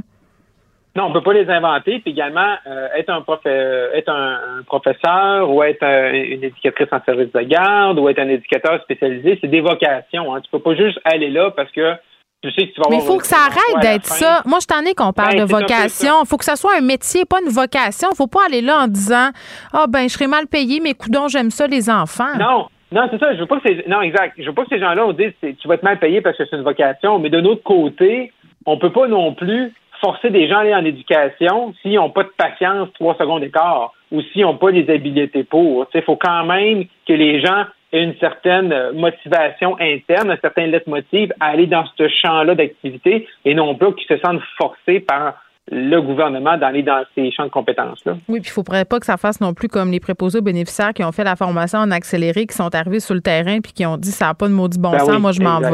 Euh, Mm. Elsie, t'en as pensé quoi? Ben en fait, euh, ben je pense que c'est une bonne nouvelle ultimement là, tu sais qu'on prenne ça à bras le corps. Mhm. Puis euh, c'est sûr que le diable est dans les détails. Puis est-ce que les mesures seront assez fines pour euh, euh, retenir les gens puis en amener des nouveaux? Tu sais comme par exemple, moi je regarde à l'école de, de mon garçon l'an dernier, il y a un professeur qui a fait une demi-année dans une classe puis parce que euh, l'enseignante revenait d'un congé de maternité, elle a repris sa classe puis lui a été envoyé dans une autre classe. Donc on aurait pu simplement envoyer euh, la prof là, qui revenait de son congé de maternité dans la classe où il manquait le professeur puis lui il aurait une année complète. Donc, il y a aussi beaucoup de ça, tu sais, d'assurer de la stabilité. Moi, j'ai beaucoup apprécié ça. C'est qu'il y a des gens qui arrivent, sont en bas de l'échelle, donc ils n'ont pas d'ancienneté. Donc, ils prennent tous les restants, puis à un moment donné, quand ça fait 2, 3, 4 ans, 5 ans, 6 ans, 10 ans que tu es comme ça, ben là, euh, tu te poses des questions Mhm. parce que ton métier est pas agréable. Donc, euh, si on est capable de, tu sais, de, de, de, de ficeler ces choses-là, ça peut avoir euh, un impact favorable. Maintenant, l'objectif est vraiment élevé. là. Est-ce qu'on va être Mm. capable d'atteindre ça? Reste qu'il nous a dit 2026. Donc, tu sais, c'est pas demain la veille. Là, donc, j'espère qu'on a des objectifs à court terme là, qu'on va être capable de rencontrer Mm. rapidement là, pour euh, que l'année prochaine, à la rentrée, ben, on n'ait pas... tu sais, M. Roberge, à la conférence de presse, disait qu'il manquait en ce moment deux, 300 enseignants environ. Donc, ça, est-ce que ça va être résolu? Là? Mm. Je pense pas que ça va l'être à court terme, mais bon, est-ce qu'on peut se donner une année pour y arriver? Euh, voilà. Donc, c'est une bonne annonce, somme toute, mais c'est les résultats. on va attendre Oui, ben, c'est toujours ça. Hein? C'est le, le problème en ce qui est annoncé euh, au gouvernement, puis le- comment ça se concrétise sur le terrain. Marc-André, est-ce qu'on en, est-ce qu'on encercle le, le 31 janvier à notre calendrier? On va attendre un petit peu, mais c'est la lumière, là. Si les Oh filles on ferme nos yeux, là, c'est la lumière, là. La fameuse lumière au bout du tunnel, la voici, la voilà. Ben, c'est ce qu'on entend, c'est ce qu'on a un peu partout, c'est ce qu'on parle avec des gens à Québec, que le 31 janvier, là, ça serait le début, là, de ce déconfinement, qui est quand même assez spécial, là. C'est que jeudi passé, si on, si on rembobine un peu la cassette, c'est que là, on nous dit, euh, ouais, ben là, on n'est pas prêt, la lumière au bout du tunnel, on n'est pas sorti du bois, euh, tati tata. Euh, on a peut-être atteint le sommet, mais on peut pas, euh, présentement, on peut pas faire comme l'Ontario. Mais là, vendredi matin, Dr Boileau, il est sur toutes les tribunes. Puis là, il commence à dire, ah, ben là, on va avoir un plan la semaine prochaine, puis on devrait déconfiner d'ici la mi-février. Mais ils n'ont pas le choix. sent, là, ben, ils n'ont pas le choix, mais on sait que le gouvernement, là, il a bien vu que son point de presse de jeudi, c'est un flop. Fait que là, ils se sont dit, euh, là, Tu on veux dire le courriel? ben oui, mais là, c'est ça. Il fallait qu'il pédale, il fallait qu'il trouve une solution. Fait que là, on sort M. Boileau lundi matin Hmm. Pour essayer de nous expliquer que là, ça s'en vient. Fait que là, normalement, le mardi, 13h, là, ou dans l'après-midi ou en soirée, selon, ben là, Hmm. tout le monde a un point de presse. Fait que demain, normalement, on devrait laisser chose? quelques jours au restaurateur. Mais tu sais, Ouais. moi, c'est un peu... Pourquoi ça, on ne l'a pas dit jeudi? Mais euh, Pourquoi on nous a pas dit, genre, comme, OK, Hum. la semaine prochaine, on vous arrive avec un plan? Je me faisais la réflexion que- suivante, là, euh, Marc-André, Elsie, puis peut-être je suis dans le champ, là, euh, je suis pas analyste politique, mais tu sais, on a, on a viré Arruda, entre guillemets, pour euh, donner une impression que le directeur de la santé publique euh, est vraiment très, très indépendant du politique. Euh, je, je sais pas, là, mais à venir jusqu'à date, j'ai l'impression que M. Boileau est encore plus collé sur la stratégie Legault. C'est-tu juste moi? Ben, c'est ça, on va être capable de le voir. euh, Sur le long là, terme. À, à si court terme, ouais, c'est ça. On va avoir besoin de quelques semaines, mais c'est Hmm. sûr que. On dirait qu'ils sont liés. Ben, ils travaillent ensemble, tu sais. Puis Hmm. M. Boileau, euh, tu sais, était à côté de M. Arruda pendant pendant des mois, là, tu sais. Donc, euh, c'est sûr qu'on est on s'éloigne pas, mais c'est sûr que c'est très lié. Puis une indépendance totale, je pense pas qu'on va le voir. C'est pas la manière qu'ils ont décidé de gérer la crise. Puis, euh, tu sais, si on regarde là, sur les mesures annoncées, ben moi, en tout cas, au moins, je, tu sais, je me réjouis, tu sais, parce qu'il y a une priorisation dans les mesures qui sont qui sont qui sont annoncées. Donc, euh, les enfants, donc ça, ça a été entendu. Puis là, c'est pas comme dans la première vague où on ramène juste l'élite sportive. C'est pas juste le sport-études, tu peux pas juste à l'école. OK, mais les Donc, gyms, tantôt, je leur, je leur parlais, puis eux autres, eux autres, ils n'ont pas de nouvelles. Tu sais, on va-tu rouvrir les Ouais, mais églises, là- mais pas les gyms? Je veux dire, voyons. Ben, tu touches un bon point, là, tu sais. Donc, moi, tu priorité enfants, parce que les enfants, ils n'ont pas grand-chose d'autre comme divertissement que ça. Mais après, effectivement, entre les lieux de culte, moi, je me, je me questionne. Les lieux de culte, là, c'est des, des lieux parce que, tu sais, M. Legault puis sa gang, on dirait qu'ils ont dans la tête, là, que les lieux de culte, c'est juste des églises avec des personnes de 80, 80 ans vaccinées qui sont assis tout seuls sous des bancs Ben d'église, puis il y a comme huit personnes dans la salle. Non, non. Les lieux de culte à Montréal, là, c'est des lieux où il y a des festivités, Mmh. Il y a de où les gens mangent. Exactement, là où ils festoient. Donc, ils sont là souvent une heure, deux heures, trois heures, par leur samedi, leur dimanche après-midi. Donc, euh, tu sais, c'est pas juste les mosquées. Là. Il y a plein, il y a plein de religions là, qui, se, qui pratiquent à Montréal. Donc, euh, je me demande, euh, je me demande, c'est quoi là, pourquoi on priorise euh, les lieux de culte. Celle-là, je la comprends pas. Là. Tu sais, je la comprends pas. Ben, ça va en être, fait, ça va être, c'est- c'est- c'est- l'annonce, c'est l'annonce il y a cette semaine, ça va être un grand test de cohérence, là. Et ça, ça, ça- c'est, ça. pas toujours évident. Ça Mm. va être justement, mais qu'ils nous le disent, là, c'est pas une histoire de, tu sais, de sang, qu'ils nous disent, OK, c'est politique. On a pris une décision qu'on ramène tous les sports pour les enfants avant les gyms parce qu'on pense que pour les enfants, c'est plus important. Mais je- j'espère qu'ils vont pas essayer, là, de mettre, là, tu sais, trois, quatre couches de papier de soie plus, là, mais de, tu sais, de dire, ben là, c'est mieux pour la santé publique. Non, mais c'est- c'est sûr que là, s'ils prennent des décisions, puis ça, on est en 2022, là, tu sais, tout est politique, là, on est en élection le 3, le 3 octobre, fait que tout va être politique. Mais juste qu'ils essaient pas de nous dire, euh, et n'essaie pas de nous faire à croire que c'est mieux si, regarde, c'est ça, on a pris une décision. Comme on a pris la décision de ramener les écoles en premier, parce que c'était plus imp- important de ramener les jeunes euh, dans les écoles qu'ouvrir des cinémas ou des restaurants. Ben, dites-le. Fait que ça, là, tu fais appel à l'intelligence des On gens. revient toujours au même, transparence. C'est ça, transparence. Mm. Mais, tu sais, pas essayer, faut pas t'essayer de, de, de, de camoufler ça ou de, de, dire, ben, ouais, mais ça, non, non. C'est tu dis, on a pris une décision. Mm. Fait qu'à partir de ce moment-là, euh, faut- aller dans ce sens-là, puis qu'il fasse appel à notre, à notre intelligence au fait qu'on comprend que c'est mieux de ramener les écoles qu'on puisse aller au restaurant euh, tu sais, en, en termes de logique. Oui, en termes de logique aussi, euh, je me mets à place des propriétaires d'entreprises qui se disent est-ce qu'on va pouvoir aller se rasseoir au restaurant sans masque, mais par exemple pas pouvoir aller au gym. Je suis tannante avec mes gyms, là, mais c'est parce que je trouve que on est toujours en train peut-être euh, de les faire payer alors qu'ils ont des mesures Ouais. sanitaires super strictes, puis le- le- la fameuse saga euh, d'Anne Marino. Elsie, parlons de Mike Ward, sa proposition mini-maison pour les personnes qui vivent en situation euh, d'itinérance à Montréal. La mairesse Plante qui a répondu sur Twitter. Il y a du développement quand même dans cette histoire-là. Il y a d'autres villes du Québec, des municipalités qui se sont montées intéressées euh, par ces mini-maisons-là. Puis en Allemagne, ça se fait. Hein? Il y a des espèces de capsules pour les personnes en situation d'itinérance. Et tout se passe bien. Fait qu'on manque de vision. Euh, c'est quoi qui se passe? Ben, c'est sûr que peut-être qu'on manque un peu d'imagination puis qu'on sort pas des, des- de, de- de ce qu'on fait habituellement. Reste qu'à Montréal, il y a une politique de l'itinérance qui est comme, euh, tu sais, qui est établie là, puis il y a beaucoup d'organisations. Puis Mhm. bon, tu sais, on présume qu'ils connaissent, tu sais, ce qu'ils font. Bon, est-ce qu'il manque d'espace? Certes. Est-ce qu'il y a des clientèles qui veulent pas aller, par exemple, dans les hôtels euh, du centre-ville qui ont été ouverts, Il y en a ou plein. même, tu sais, à l'accueil Bono ou d'autres? Mhm. Ben c'est ça. Donc, Mike Ward s'adresse à ces gens-là. En même temps, et là, tu sais, la réponse sur euh, Facebook de Madame Plante, tu sais, c'est un peu, euh, tu sais, OK, moi, je te propose des petites cabanes, des petites maisons. Puis euh, elle, elle lui répond, ben écoute, on n'en a pas vraiment besoin, va t'inscrire sur Je contribue. C'était cavalier. J'ai trouvé ça un peu, euh, j'ai trouvé ça un peu ordinaire. Ben, Honnêtement. Exactement, là, tu sais. Donc là, c'est la fin de Le semaine. gars, il le temps. veut te donner des maisons, puis t'es comme, garde, va servir de la soupe. Mais non, c'est ça. Ça avait pas de bon sens.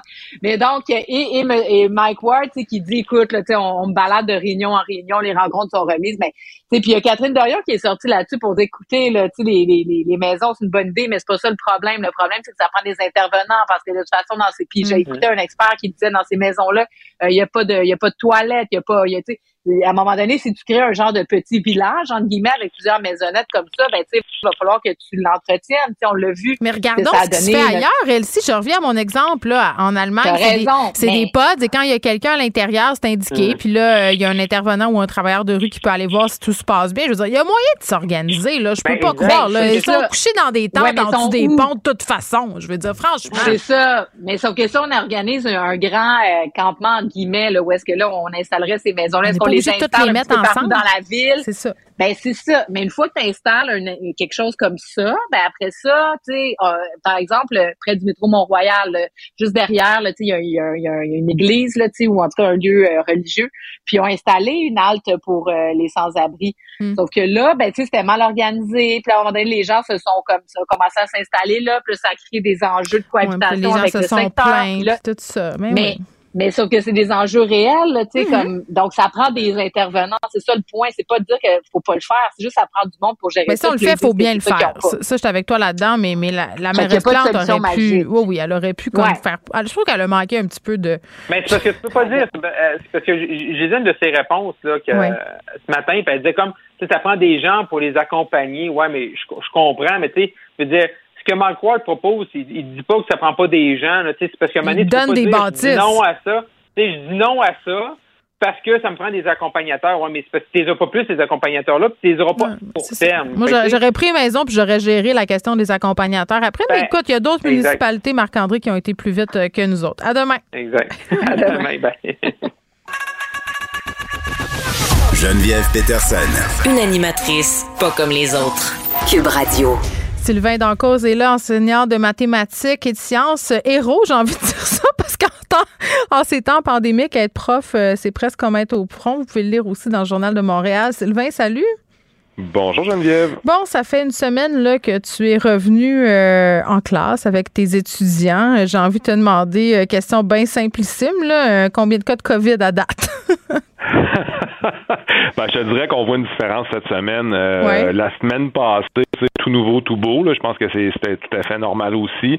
Euh, J'avais peut-être un ou deux cas par groupe. Puis c'était relativement tranquille dans l'école. Mais là, Mhm. cette semaine, là, ce matin, il m'en manquait plus quatre ou cinq par groupe, je te dirais. Puis tu vois que euh, c'est en, en hausse, c'est en progression. Puis je pense que dans les prochaines semaines, il ne faut pas être surpris là, Mhm. euh, si on constate qu'il y a de plus en plus de cas dans les écoles. Puis c'est normal, là, je veux dire, euh, si tu regardes ce qui se faisait avant le temps des fêtes puis ce qui se fait euh, au re- depuis le retour, euh, tu sais, M. Robert, je disais qu'on avait négligé aucun détail. Ben, je, te dirais, je te dirais qu'on n'a pas négligé les mêmes détails avant Noël qu'après Noël, là, dans le sens où c'est exactement la même affaire. Il y a zéro différence dans la gestion de, de, de, de la COVID. Mais à part qu'on compte plus les cas. Ouais, ben c'est ça. On compte plus les cas, donc euh, pas de cas, pas de problème. Euh, bon, on a les tests rapides, c'est nouveau. La semaine passée, c'était pas facile de s'en procurer, je te dirais. Ça rentre au compte-goutte. Euh, dans les écoles primaires aussi, ça, ça rentre au compte-goutte. Fait que les tests rapides, bon, c'est un beau principe dans les écoles. C'est un principe qui est pas encore euh, qui est pas encore rodé, puis c'est pas facile de se procurer des tests. Mm. Euh, Il y a les, les, les, euh, lecteurs de paramètres de confort. Oui. Donc, ici, les détecteurs de CO2. Mhm. Euh, bon, le- sonne-tu pas mal? Ben, j'ai des classes qui en ont pas encore. Vois-tu, j'en ai un qui est rentré fait que ça commence Mm. tranquillement pas vite. Là, je lisais sur le site du ministère là, qu'il y a 73 des, des détecteurs été livrés, puis 47 qui ont été installés. Euh, nous aussi, ça commence. On peut pas s'avancer là-dessus. Puis bon, évidemment, avec l'installation des détecteurs de CO2 est venu le délire des fenêtres là, la semaine passée. Là. Oui, fais-tu froid chez vous, dans ta classe? Euh, tu sais, Je moi, te pose toutes mes questions, là, bien basiques de mère, là. Ouais, moi j'ai moi j'ai pas tendance à encourager le ridicule. Tu sais, souvent je me dis que c'est pas nécessaire d'en Ouais, mais quand même. demande. Euh, moi, moi comme comme enseignant là, je suis heureux d'être à l'école, je suis content, je suis avec Ah, mes arrête, là. Dis-moi si tu mets tes combines. C'est ça que je veux savoir. Non, je mets pas mes combines parce que j'ouvre pas ma fenêtre. Euh, parce que parce que moi, honnêtement, là, euh, des- les mesures sanitaires en milieu scolaire, j'ai décroché la semaine passée quand je suis rentré. Quand j'ai vu que c'était copié-collé avant puis après Noël. Ouais, c'est ça. Euh, tu sais, j'étais allé, j'ai fait une joke dans un billet que j'ai écrit euh, il y a dix jours. Puis, tu sais, je suis allé pour le vrai à la cafétéria la semaine passée à, à tous les midis. Mm-hmm. Puis, tu sais, quand tu vois 750 élèves, euh, tu sais, pas deux, pas, pas deux puis trois, là, 750 élèves assis dans une cafétéria euh, où est-ce qu'il y a des fenêtres qui ne s'ouvrent pas, euh, puis que les élèves, il n'y a pas de distanciation physique, juste parce que c'est pas parce qu'on veut pas, il n'y a pas de place, il y a 1500 élèves dans l'école, faut les faire dîner. Tu sais, le concept de bulle, il n'existe pas cette année, c'est pas un concept qui a été mis en branle en septembre, puis une fois que tu décides le concept de bulle, au secondaire, c'est fini. Fait que, tu sais, quand tu vois ça à cafétéria, puis qu'après ça, t'en- t'entends quelqu'un qui te dit, faudrait peut-être que tu les fenêtres pour faire circuler l'air dans ta Ouais. classe. Ben, c'est parce Ben, que les élèves qui sont devant trop moi, tard. ben, les élèves qui sont devant moi, tu comprends qu'ils ont dîné à cafétéria, puis ils n'ont pas dîné avec euh, avec les gens du même groupe, là. Ils ont dîné avec des amis de tous les groupes, là, puis se sont promenés d'une table à l'autre. Ouais. Fait, fait que, tu sais, à un moment donné, le délire des fenêtres, tu fais comme, bon, là, euh, gang, là, faut lâcher prise à un moment donné, là. Oui, ben, puis je pense que t'es pas le seul prof à faire ça. Moi, j'avais des témoignages en ce sens-là, puis même que je, questionnais mon fils euh, subtilement la semaine dernière là, par rapport au fait est-ce que tu gèles en classe, mon petit loup? Puis il disait ben non, pourquoi tu dis ça? Sa prof, faut pas les fenêtres. Là. C'est sûr, ils ont six ans. Je veux dire, ils vont pas apprendre à écrire les doigts gelés. Là. Je veux dire, à un moment donné, euh, c'est ça aussi, là, c'est les conditions d'apprentissage. Euh, je te lance un peu, euh, Sylvain, sur un tweet que j'ai vu circuler sur le compte de COVID École Québec. Euh, ce serait écrit par euh, une enseignante dans le coin de Trois-Rivières. elle, ce qu'elle dit, là, elle a envoyé un courriel aux parents disant qu'elle avait beaucoup de cas de COVID dans sa classe qui sont confinés. Là, donc, afin d'éviter trop de circulation dans l'école de COVID, c'est ce que je comprends. Là. elle a dit, ben, je vais envoyer les travaux par courriel et là, tous les travaux seront remis en PDF parce que beaucoup d'élèves ont perdu leur euh, pendant le temps des fêtes. Donc, elle parle de problèmes logistiques. Euh, elle parle aussi aux parents du fait que c'est compliqué de gérer la logistique. Donc là, elle envoie tous les documents imprimés. Là, les parents se retrouvent un peu euh, en école à distance. J'ai vu ça, ça m'a interloqué, mais en même temps, ça me surprenait pas. J'ai tendance à penser que plusieurs profs qui vont devoir un peu faire la même, chose finalement. Oui, j'imagine que c'est au primaire. Là, nous autres, au secondaire, souvent, on est, on est avec bon, différents La plupart utilisent Google Classroom. Fait que le matériel est là. Les élèves qui sont pas à l'école peuvent suivre. Il y a du bimodal aussi qui se fait dans certaines écoles. Euh, je regarde l'école de, ma blonde. Là. Euh, il y a des profs qui donnent le cours, puis les élèves à la maison suivent le cours en temps réel euh, à la maison. il y a aussi des profs qui sont malades, ben, qui sont malades, qui sont testés COVID positifs, mm. mais qui sont pas trop malades, je te dirais. qui pourraient être en classe si c'est un petit rhume, normalement. Oui, oui. Puis là, ben, il donne le cours de la maison, puis il y a un mm. surveillant d'élèves qui est dans la classe. Fait qu'il y a plusieurs façons de faire qui se sont euh, organisées, mais euh, c'est sûr que c'est pas toujours évident. Mais c'est fou, là, Sylvain. moi, ce que j'entends dans ce que tu me dis depuis tantôt, là, puis corrige-moi si je me trompe, c'est moi, je m'organise. Moi, j'ai décidé que je vais faire ça. Les directions d'école sont à la même place que toi, là, décident de compter les cas eux-mêmes, décident de communiquer aux parents euh, des informations supplémentaires euh, de ce qui est demandé par le gouvernement. C'est quand même incroyable. C'est la même chose qu'ont vécu les éducatrices en service de garde pendant le temps des fêtes, de devoir prendre des initiatives à la place des décideurs parce qu'on attend ou parce que c'est pas cohérent ou parce que c'est impraticable sur le terrain. Ben, je pense que tu as fait un excellent résumé de la situation. Puis, tu sais, euh, tu parles des directions d'école. Moi, j'aimerais passer à la place depuis un an et demi, ben deux ans. Je te dirais que, sais, c'est pas, c'est pas un, job facile. Puis, il y en ont plein les culottes en bon français. Puis, tu sais, souvent, le devoir de loyauté de loyauté de, envers l'employeur est beaucoup plus grand chez les directeurs d'école. Donc, ça se plaint moins euh, publiquement. Ils sont ah, Nicolas Prévost de la Fédération euh, des directions d'établissement, il est capable de dire les vraies affaires. J'ai envie de te dire ça.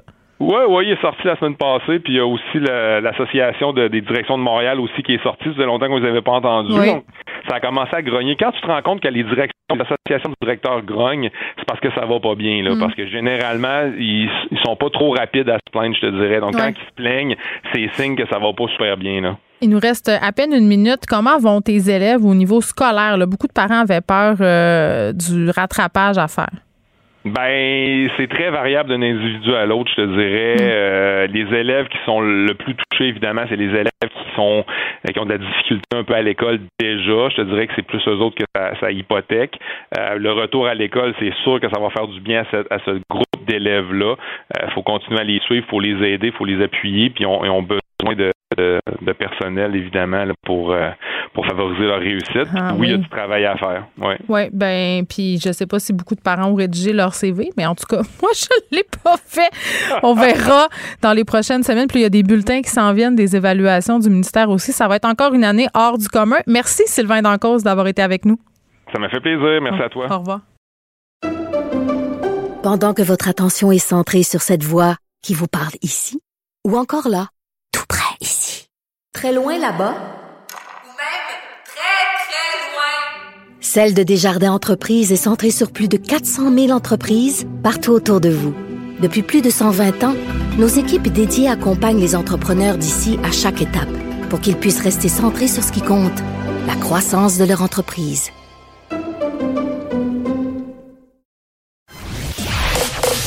Vous écoutez Geneviève Peterson. Cube Radio.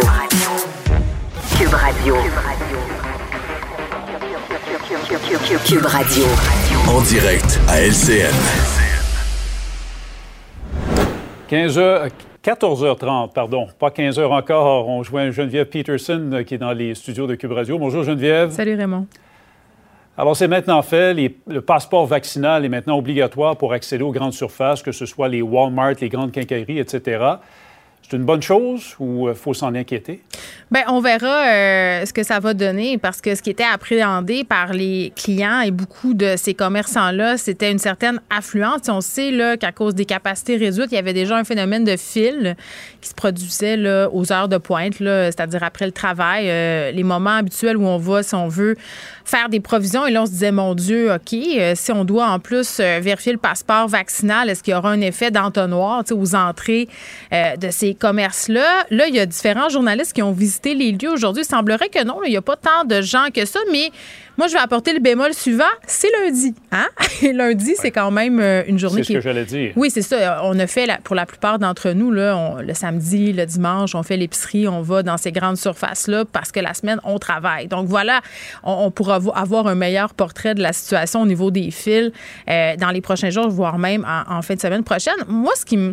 Tu sais, tu me dis, est-ce que c'est une bonne ou une mauvaise chose? Euh, c'est une bonne chose parce qu'à un moment donné, ça prend des incitatifs pour augmenter, si on veut, euh, la quantité de personnes vaccinées. Mais je sais pas si c'est une bonne chose pour les gens qui travaillent dans ces grandes surfaces-là. Parce qu'on le sait, là, euh, Raymond, depuis le début de la pandémie, on a un enjeu, euh, un d'employés. C'est qui va s'occuper de faire ça? On sait, là, pour euh, assurer cette surveillance-là, entre guillemets, c'est pas tout le monde qui va engager un agent de sécurité, des agents de sécurité. C'est très, très onéreux pour les entreprises de le faire. Je sais pas si tu as remarqué, mais au début de la pandémie, on en voyait beaucoup, là, des agents de sécurité qui étaient aux entrées, aux sorties, même à l'intérieur des bâtisses, faisaient la circulation. Là, toi, madame, la flèche, c'est par là. Toi, monsieur, c'est par là. Votre masque, tu sais, ils, géraient tout ça. Peu à la police, finalement, puis c'est- Ben- c'est un peu ce que certains employés vont devoir Ben, faire, ça. encore une fois, à la porte de certains magasins. C'est parce qu'il y a une différence entre un agent de sécurité qui est formé pour ça, qui, qui, qui est formé pour faire appliquer des règles, pour dialoguer aussi peut-être avec des personnes qui sont plus récalcitrantes, et un employé dont c'est vraiment pas la job. là. Je veux dire, moi, je me fais engager demain matin euh, à l'épicerie pour être caissière. Bon, c'est peut-être pas un bon exemple parce que t'as pas besoin du passeport, mais mettons que je me fais engager, je sais pas, dans une grande surface, Walmart, Costco, peu importe. Euh, moi, c'est pas mon travail de me battre avec une personne qui veut rentrer quand même, qui veut pas appliquer les mesures sanitaires, qui se distancie pas. Puis, tu sais, on est dans une pénurie de main-d'œuvre. Les employés sont quand même euh, très souvent assez jeunes. Ça peut être intimidant. Donc, ça, ça va créer des problèmes. J'en suis assez persuadée. Merci là, de pouvoir gérer toute cette affaire-là euh, d'affluence, d'opérer. Puis, ça, ça va encore plus contribuer à creuser ce fossé-là de de la pénurie de la main-d'œuvre en ce moment. Ça, ça c'est la chose pratique euh, que moi je vois comme résultat concret. C'est sûr aussi que moi, comme consommatrice, si je me pose, si tu me poses la question demain matin, si jamais il se met à avoir des fils puis qu'on vérifie le passeport, euh, si je peux me débrouiller pour avoir ce que je recherche en ligne, c'est plate à dire. Euh, Il y a des affaires pour lesquelles on n'a pas besoin d'aller au magasin du tout. Là, quand c'est pas pour essayer des vêtements euh, ou pour, je sais pas, moi, voir. Tu sais, c'est très rare maintenant les, produits qu'on a besoin de voir en personne. Tu te déplaces en magasin parce que tu n'as pas trop le choix. Clairement, je vais pouvoir aller sur les sites transactionnels de ces grandes bannières-là pour m'approvisionner, mais le risque, c'est toujours euh, de voir des prix plus alléchants à côté. Tu je ne sais pas, moi, tu magasines euh, quelque chose chez Rona, le boom, tu as une publicité d'Amazon, ton affaire est moins chère sur Amazon. C'est c'est quand même cette réalité-là auquel les commerçants font face en ce moment. Donc, je pense que c'est une des craintes qu'il y avait aussi là, à ce niveau-là. Oui, et j'imagine aussi qu'il y a bien des employés qui ont des craintes. On en parlait il y a un instant. Et je Mm. disais aussi, Geneviève, au cours des dernières heures, que dans les cas des magasins à grande surface, à l'intérieur desquels il y a une pharmacie, Ah. l'employé doit escorter la personne qui se rend à la pharmacie pour s'assurer qu'elle n'ira pas ailleurs dans le magasin. Oui, là, c'est là où je débarque un peu. Tu sais, je comprends l'intention de départ de faire ça. Tu veux pas, par exemple, couper une personne qui a besoin de s'approvisionner en médicaments. Tu veux Mhm. pas la couper de. de- C'est essentiel. Ben oui, c'est un service essentiel, mais en même temps, mets-toi à la place de cette personne-là. là. Qu'on soit d'accord ou pas avec le fait qu'elle soit pas vaccinée, là, allons plus loin que ça dans la réflexion. Là. Imaginez, euh, par exemple, vous n'êtes pas vacciné pour des raisons de santé ou peu importe, et là, on vous escorte devant tout le monde jusqu'au comptoir pharmacie, et là, on vous surveille, et là, on vous ramène à la sortie. Je, je veux dire, un, c'est stigmatisant. Deux, on dirait une J'imagine que ces personnes-là ont un billet du médecin, donc, euh, lorsqu'il y a une exemption médicale. Ben, je ne sais pas, à- mais, à pharm- Ouais, mais ils vont pas le crier dans le fil. Hey, Geneviève, là, elle se fait accompagner à la pharmacie, mais inquiétez-vous pas, là, elle n'est pas anti-vax, c'est parce qu'elle est exemptée. Tu sais, je veux dire, ça va quand même être gênant. Moi, je suis per- je suis persuadée qu'il y a des personnes qui vont changer de bannière, qui vont aller peut-être dans des plus petits commerces, des plus petites pharmacies pour ne pas avoir à subir cette humiliation-là. Et on parlait tantôt de civisme, là, je veux dire. Imaginez, euh, par exemple, l'employé qui doit accompagner la personne si la personne n'est pas contente de cette affaire-là. Tu sais, elle, elle- trouve justement que ça n'a pas d'allure. Tu sais, ça va donner lieu à toutes sortes de situations que ça va être vraiment, vraiment, vraiment difficile à gérer. En tout cas, mais, mais il fallait le faire. Donc, tu sais, oui, c'est- une bonne décision, mais en même temps, il y aura, il y aura certainement des désagréments qui vont venir avec tout ça. C'est la même chose dans tous les commerces de toute façon. Il n'y a pas à dire, la pandémie continue de nous en faire voir de toutes les couleurs. Hein? Merci beaucoup, Geneviève. Bye bye. Pendant que votre attention est centrée sur vos urgences du matin, vos réunions d'affaires du midi, votre retour à la maison ou votre emploi du soir, celle de Desjardins Entreprises est centrée sur plus de 400 000 entreprises à toute heure du jour. Grâce à notre connaissance des secteurs d'activité et à notre accompagnement spécialisé, nous aidons les entrepreneurs à relever chaque défi pour qu'ils puissent rester centrés sur ce qui compte, le développement de leur entreprise.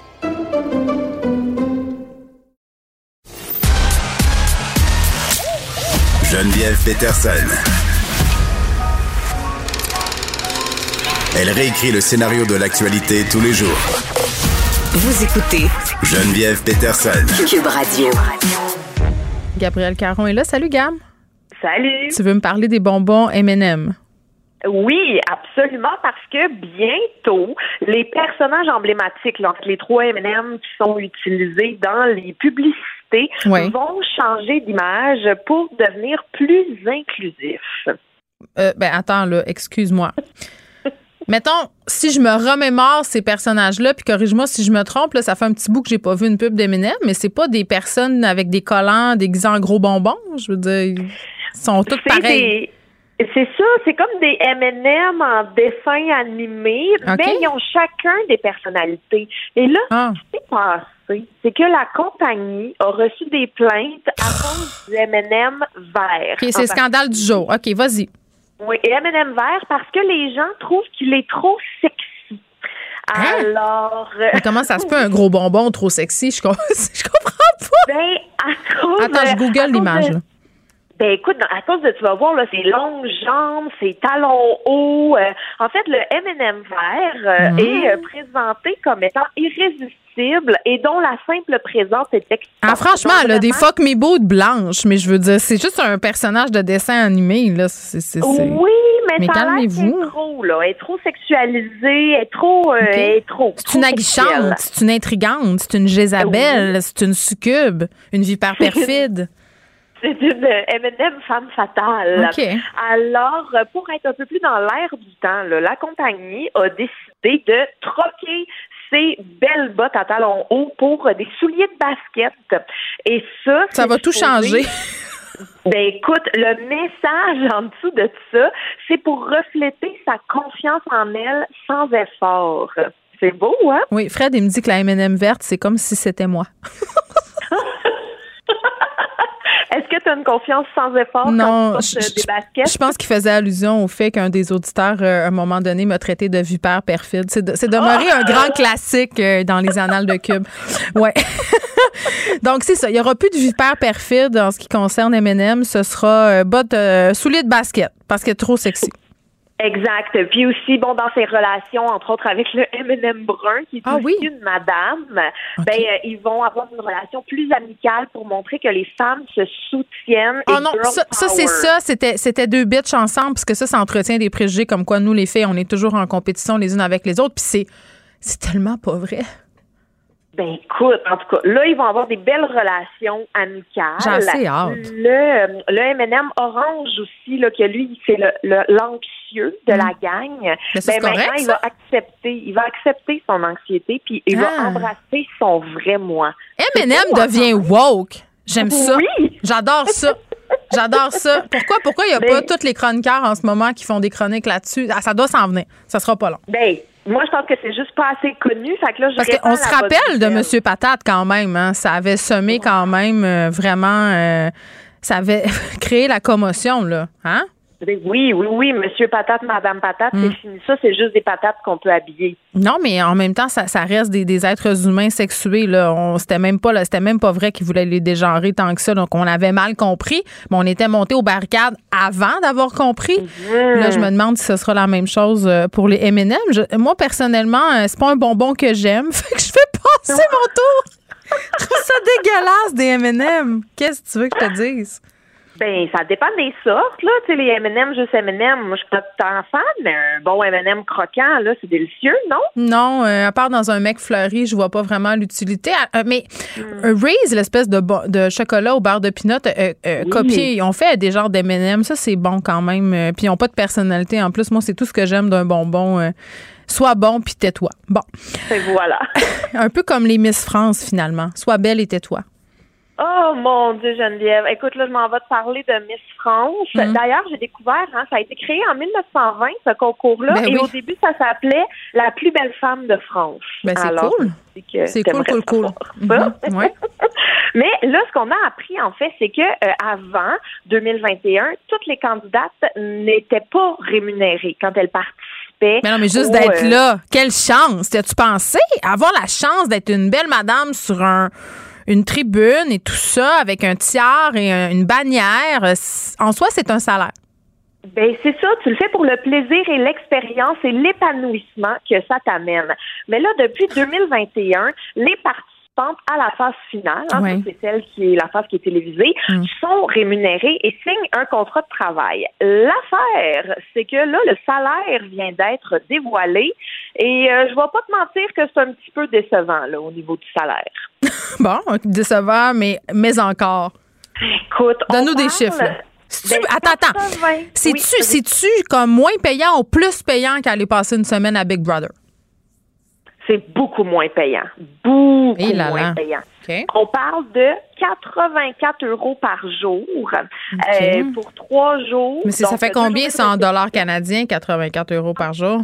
84 euros par jour, ça fait 120 dollars par jour. Donc, pour trois jours de tournage, on parle de 360 dollars. L'affaire, c'est qu'on dit pas la durée des journées de Ah, tournage. OK, OK, OK, OK, OK. Et selon le calcul, euh, le, le ratio, ben, ça serait euh, un salaire horaire de 7 euros de l'heure Ah, à peu près. pourquoi- Ce qui veut dire Ouais. 10 piastres, 10 piastres de l'heure. C'est cool, ils ont juste à aller postuler au Club Med de Charlevoix, puis ils vont avoir un vrai bon salaire euh, équivalent à tout ça, puis ils n'auront pas besoin de faire des défilés en costume de bain. Quoi que!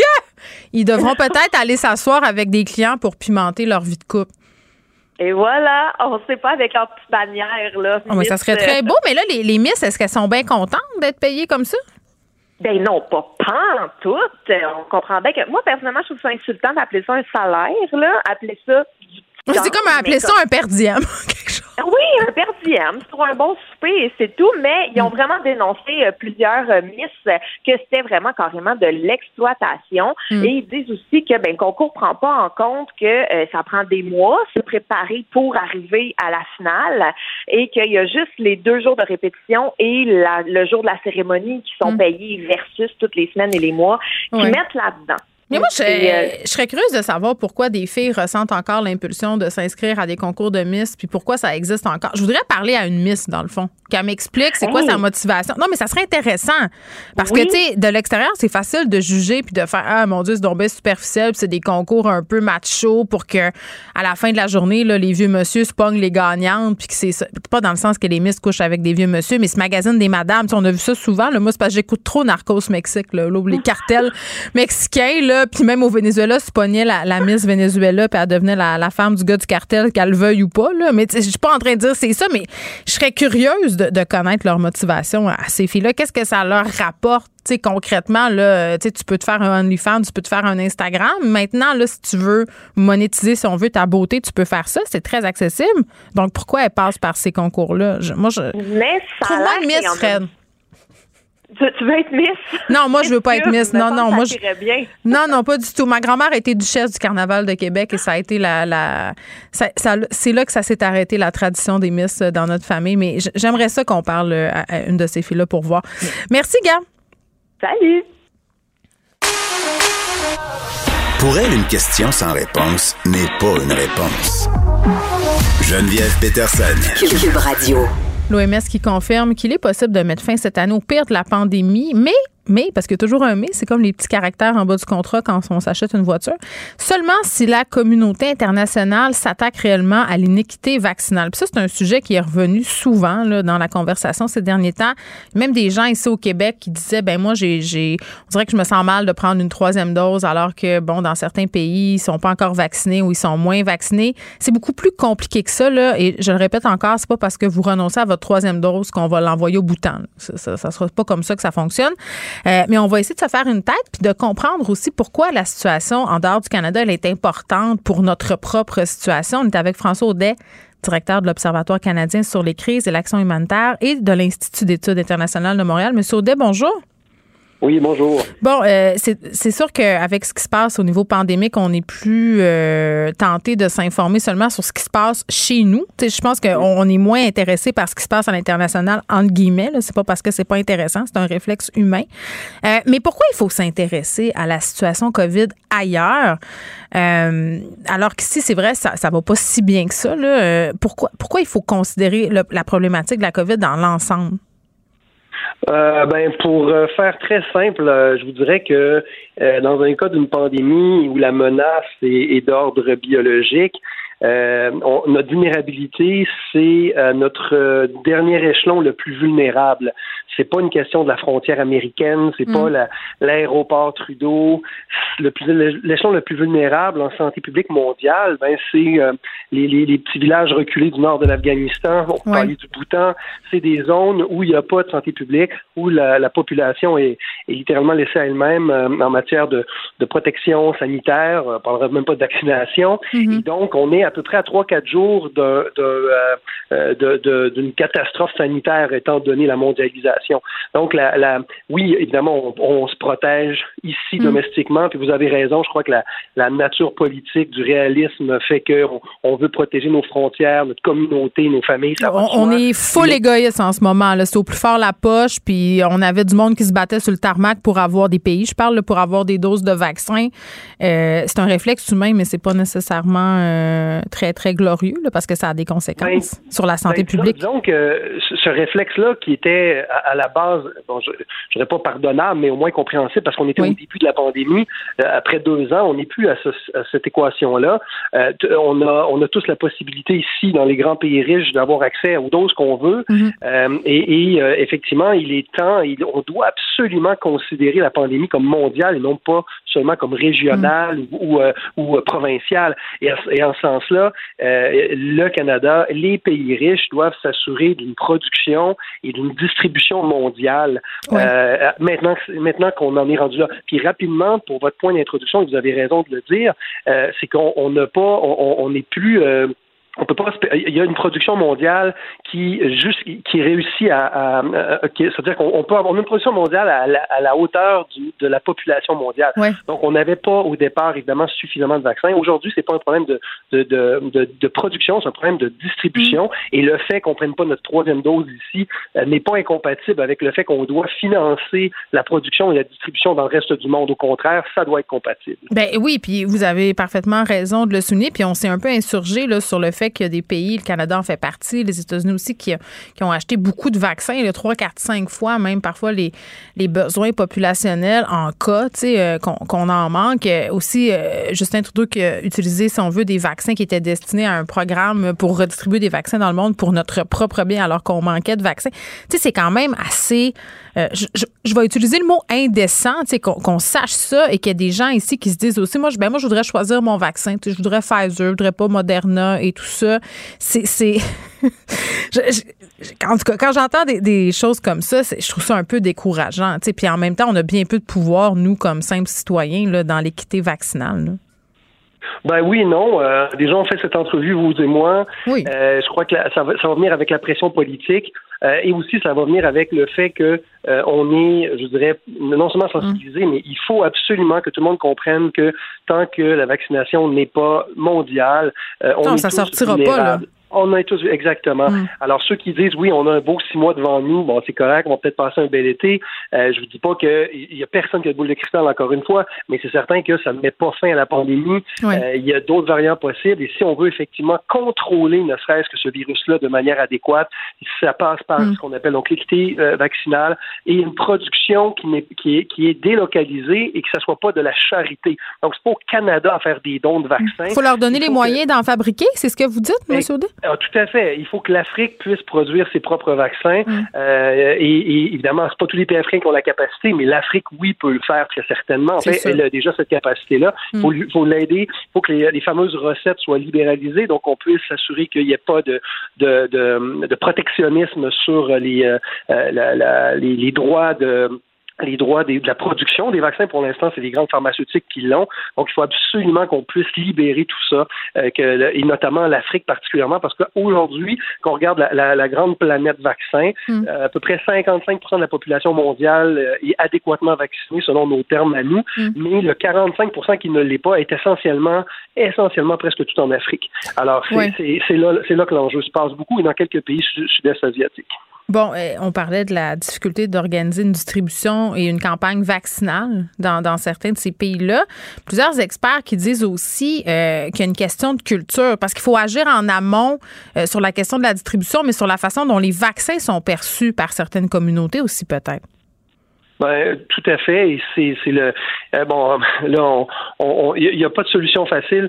Euh, une grande partie de cette résistance-là, bon, oui, elle est là d'ordre logistique, financière, euh, technologique, mais il y a beaucoup de populations, notamment dans des, certains pays d'Afrique, dans les pays des Antilles aussi, qui ont, dans la région des Antilles, pardon, qui ont été littéralement utilisées Oui, comme à- à cobayes. certains moments de l'histoire comme cobayes, notamment par des grandes compagnies qu'on connaît. Et ça, c'est documenté. Là, il y a pas de, c'est, Mm-hmm. On très, n'est pas dans le très ici, là.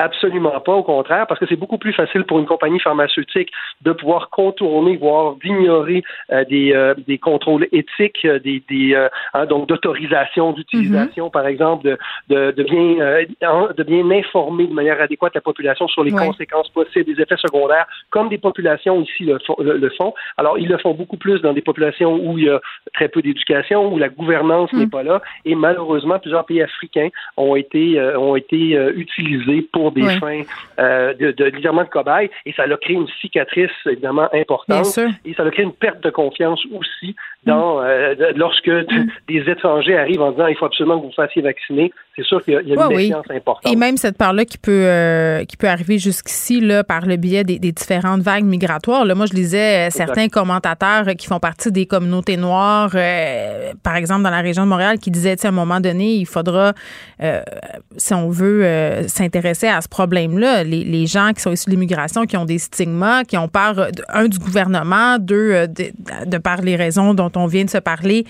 euh, des compagnies pharmaceutiques. Il faut, il faut, il faut agir sous tous les fronts. Mais ça, c'est pour la question distribution, culture et tout ça. Mais qu'est-ce que les Nations Unies peuvent faire aussi, M. Audet? Parce que là, ils sont supposés faciliter, si on veut, la distribution, une certaine coopération internationale. Comment ils, peuvent pousser certains pays, comme le nôtre, par exemple, à participer à cet effort-là? La Chine en fait un effort en ce moment, tu envoie des doses en Afrique. Ben, en fait, le- le- l'équité vaccinale, on a perdu cette guerre-là lorsque euh, au départ, euh, nous avons plutôt misé sur le protectionnisme. Déjà, euh, déjà dans la pro- dans les, je dirais dans la première phase de d'achat, euh, la Chine, la Russie ont largement euh, euh, influencé une grande pays, du, plusieurs grandes pays, grandes régions du monde pauvres, euh, avec des distributions de manière politique, euh, je dirais presque commerciale, merc- avec des intérêts mercantiles, plutôt que d'y aller avec une approche clairement de, de, de santé publique. Euh, et cette, euh, euh, cet enjeu-là de, je dirais, de monnayer les vaccins euh, a un peu brisé l'idée de l'universalité vaccinale. Parce que l'équité vaccinale, c'est aussi l'universalité. Mais on n'avait pas parlé de ça, M. Audet, parce que c'est pas la première fois qu'on discute tous les deux. Là. Au début de la pandémie, là, peut-être je suis mêlée, là, mais il n'y avait pas des questions justement que les pharmaceutiques travaillent ensemble, puis qu'on laisse tomber la question des brevets et tout ça, puis que là, ça soit une grande distribution gérée justement par les pays. Là, là c'est pas ça du tout qui se passe. Là. C'est impossible Ben, que ça se passe comme ça. Effectivement, quand on, s'était parlé il y a déjà très longtemps, Oui. pas si longtemps de ça. Jadis naguère. Exact. Il y avait cette, euh, cette ben, enfin, il y a toujours la, la, ce qu'on a fait référence à COVAX. Oui, exactement. Qui est l'initiative des Nations Unies, de l'Organisation mondiale de la santé, qui a comme mandat d'agir justement comme euh, un ministère de la santé mondiale, donc de, de, de, faire des deals directement avec des compagnies pharmaceutiques et de les distribuer en fonction de la vulnérabilité, et non pas sur la pression politique ou dans, la, dans une idée de monétiser euh, des échanges commerciaux à travers des dons de, de vaccins parfois périmés Mm. ou qui ne conviennent pas à la population. Euh, et, et, dès que euh, les grands puissance, incluant le Canada comme moyenne puissance derrière. On a euh, misé davantage sur notre protectionnisme. On a un peu abandonné cette initiative-là, qui mm. aujourd'hui, malheureusement, euh, est très boiteuse. Euh, je vous dis pas qu'elle est complètement. Certains, certains ne misent plus dessus, mais moi, je crois qu'il y a encore, si c'est pas COVAX, mm. ça va et ça doit passer à travers une initiative universelle de cette nature-là. Très bien, François Audet, qui est directeur de l'Observatoire canadien sur les crises et l'action humanitaire. Merci. L'OMS, pardon, qui confirme qu'il est possible de mettre fin cette année au pire de la pandémie, mais, mais seulement si tout le monde s'y met ensemble. Donc, si la communauté internationale s'attaque à cette question d'inéquité vaccinale. Pendant que votre attention est centrée sur cette voix qui vous parle ici, ou encore là, tout près ici, très loin là-bas, ou même très, très loin, Celle de Desjardins Entreprises est centrée sur plus de 400 000 entreprises partout autour de vous. Depuis plus de 120 ans, nos équipes dédiées accompagnent les entrepreneurs d'ici à chaque étape pour qu'ils puissent rester centrés sur ce qui compte, la croissance de leur entreprise. Geneviève Peterson. Brillante et éloquente, elle expose toutes les facettes de l'actualité. Léa Strisky. Mais je veux que tu le saches que ça a un effet. Mathieu Cyr. Ouais, mais ça, c'est vos traditions, ça. La rencontre. Il y a de l'éducation à faire. Faut avouer que je suis pour la démarche. La rencontre Strisky-Cyr. Salut Léa. Salut. Salut Mathieu. Tu, tu, t'es loin, il y a un délai. t'es où? Euh, je suis à Miramar, euh, sur la côte est de l'Argentine. Hey, euh, tu me fais penser à, tu sais, quand on écoutait des comics quand on était petit à l'horloge, les aiguilles qui tournent sans arrêt, là, tu dois être jet lag sur un moyen temps. Il me semble bon. Léa, tu nous parles d'une femme qui a été sauvée par son voisin. Est-ce que c'est cette histoire d'intoxication au monoxyde de carbone? C'est, c'est comme ma pire peur. Ben oui, c'est, c'est vraiment dangereux ça. Puis moi aussi, du temps où j'avais une voiture, j'avais vraiment peur de ça. Euh, autant que il faut vraiment savoir quand il est, tombé beaucoup de neige, que la neige peut cacher ton pot d'échappement, puis tu le sais pas. Puis là, tu mets ton enfant dans l'auto pendant que tu es en train de déneiger, puis tu sais pas que le monoxyde de carbone est en train de s'accumuler dans la voiture. Donc, ça arrive chaque année, ces accidents-là. Puis il y a comme pas vraiment moyen de le prévenir parce que le monoxyde de carbone, c'est vraiment un gaz euh, complètement inodore, incolore, invisible. Il faut vraiment qu'il y ait un détecteur de monoxyde pour savoir que, que y en Mais tu t'en rends pas compte que la fumée d'échappement est dans l'habitacle dans le sens que ça sent rien? Ben, j'imagine que ça sent rien parce que les gens ont tendance à s'endormir, puis, puis ça a l'air d'arriver vraiment rapidement parce que ça, là, euh, c'est le cas d'une étudiante française euh, qui est au Québec depuis un an puis qui avait acheté une voiture usagée. Euh, et on lui avait dit que le catalyseur de sa voiture, donc ça, c'est comme un bout du pot d'échappement qui aide justement à ce que les gaz d'échappement sortent de la voiture, mm sortent. Tu vois comment je suis bonne en, garage.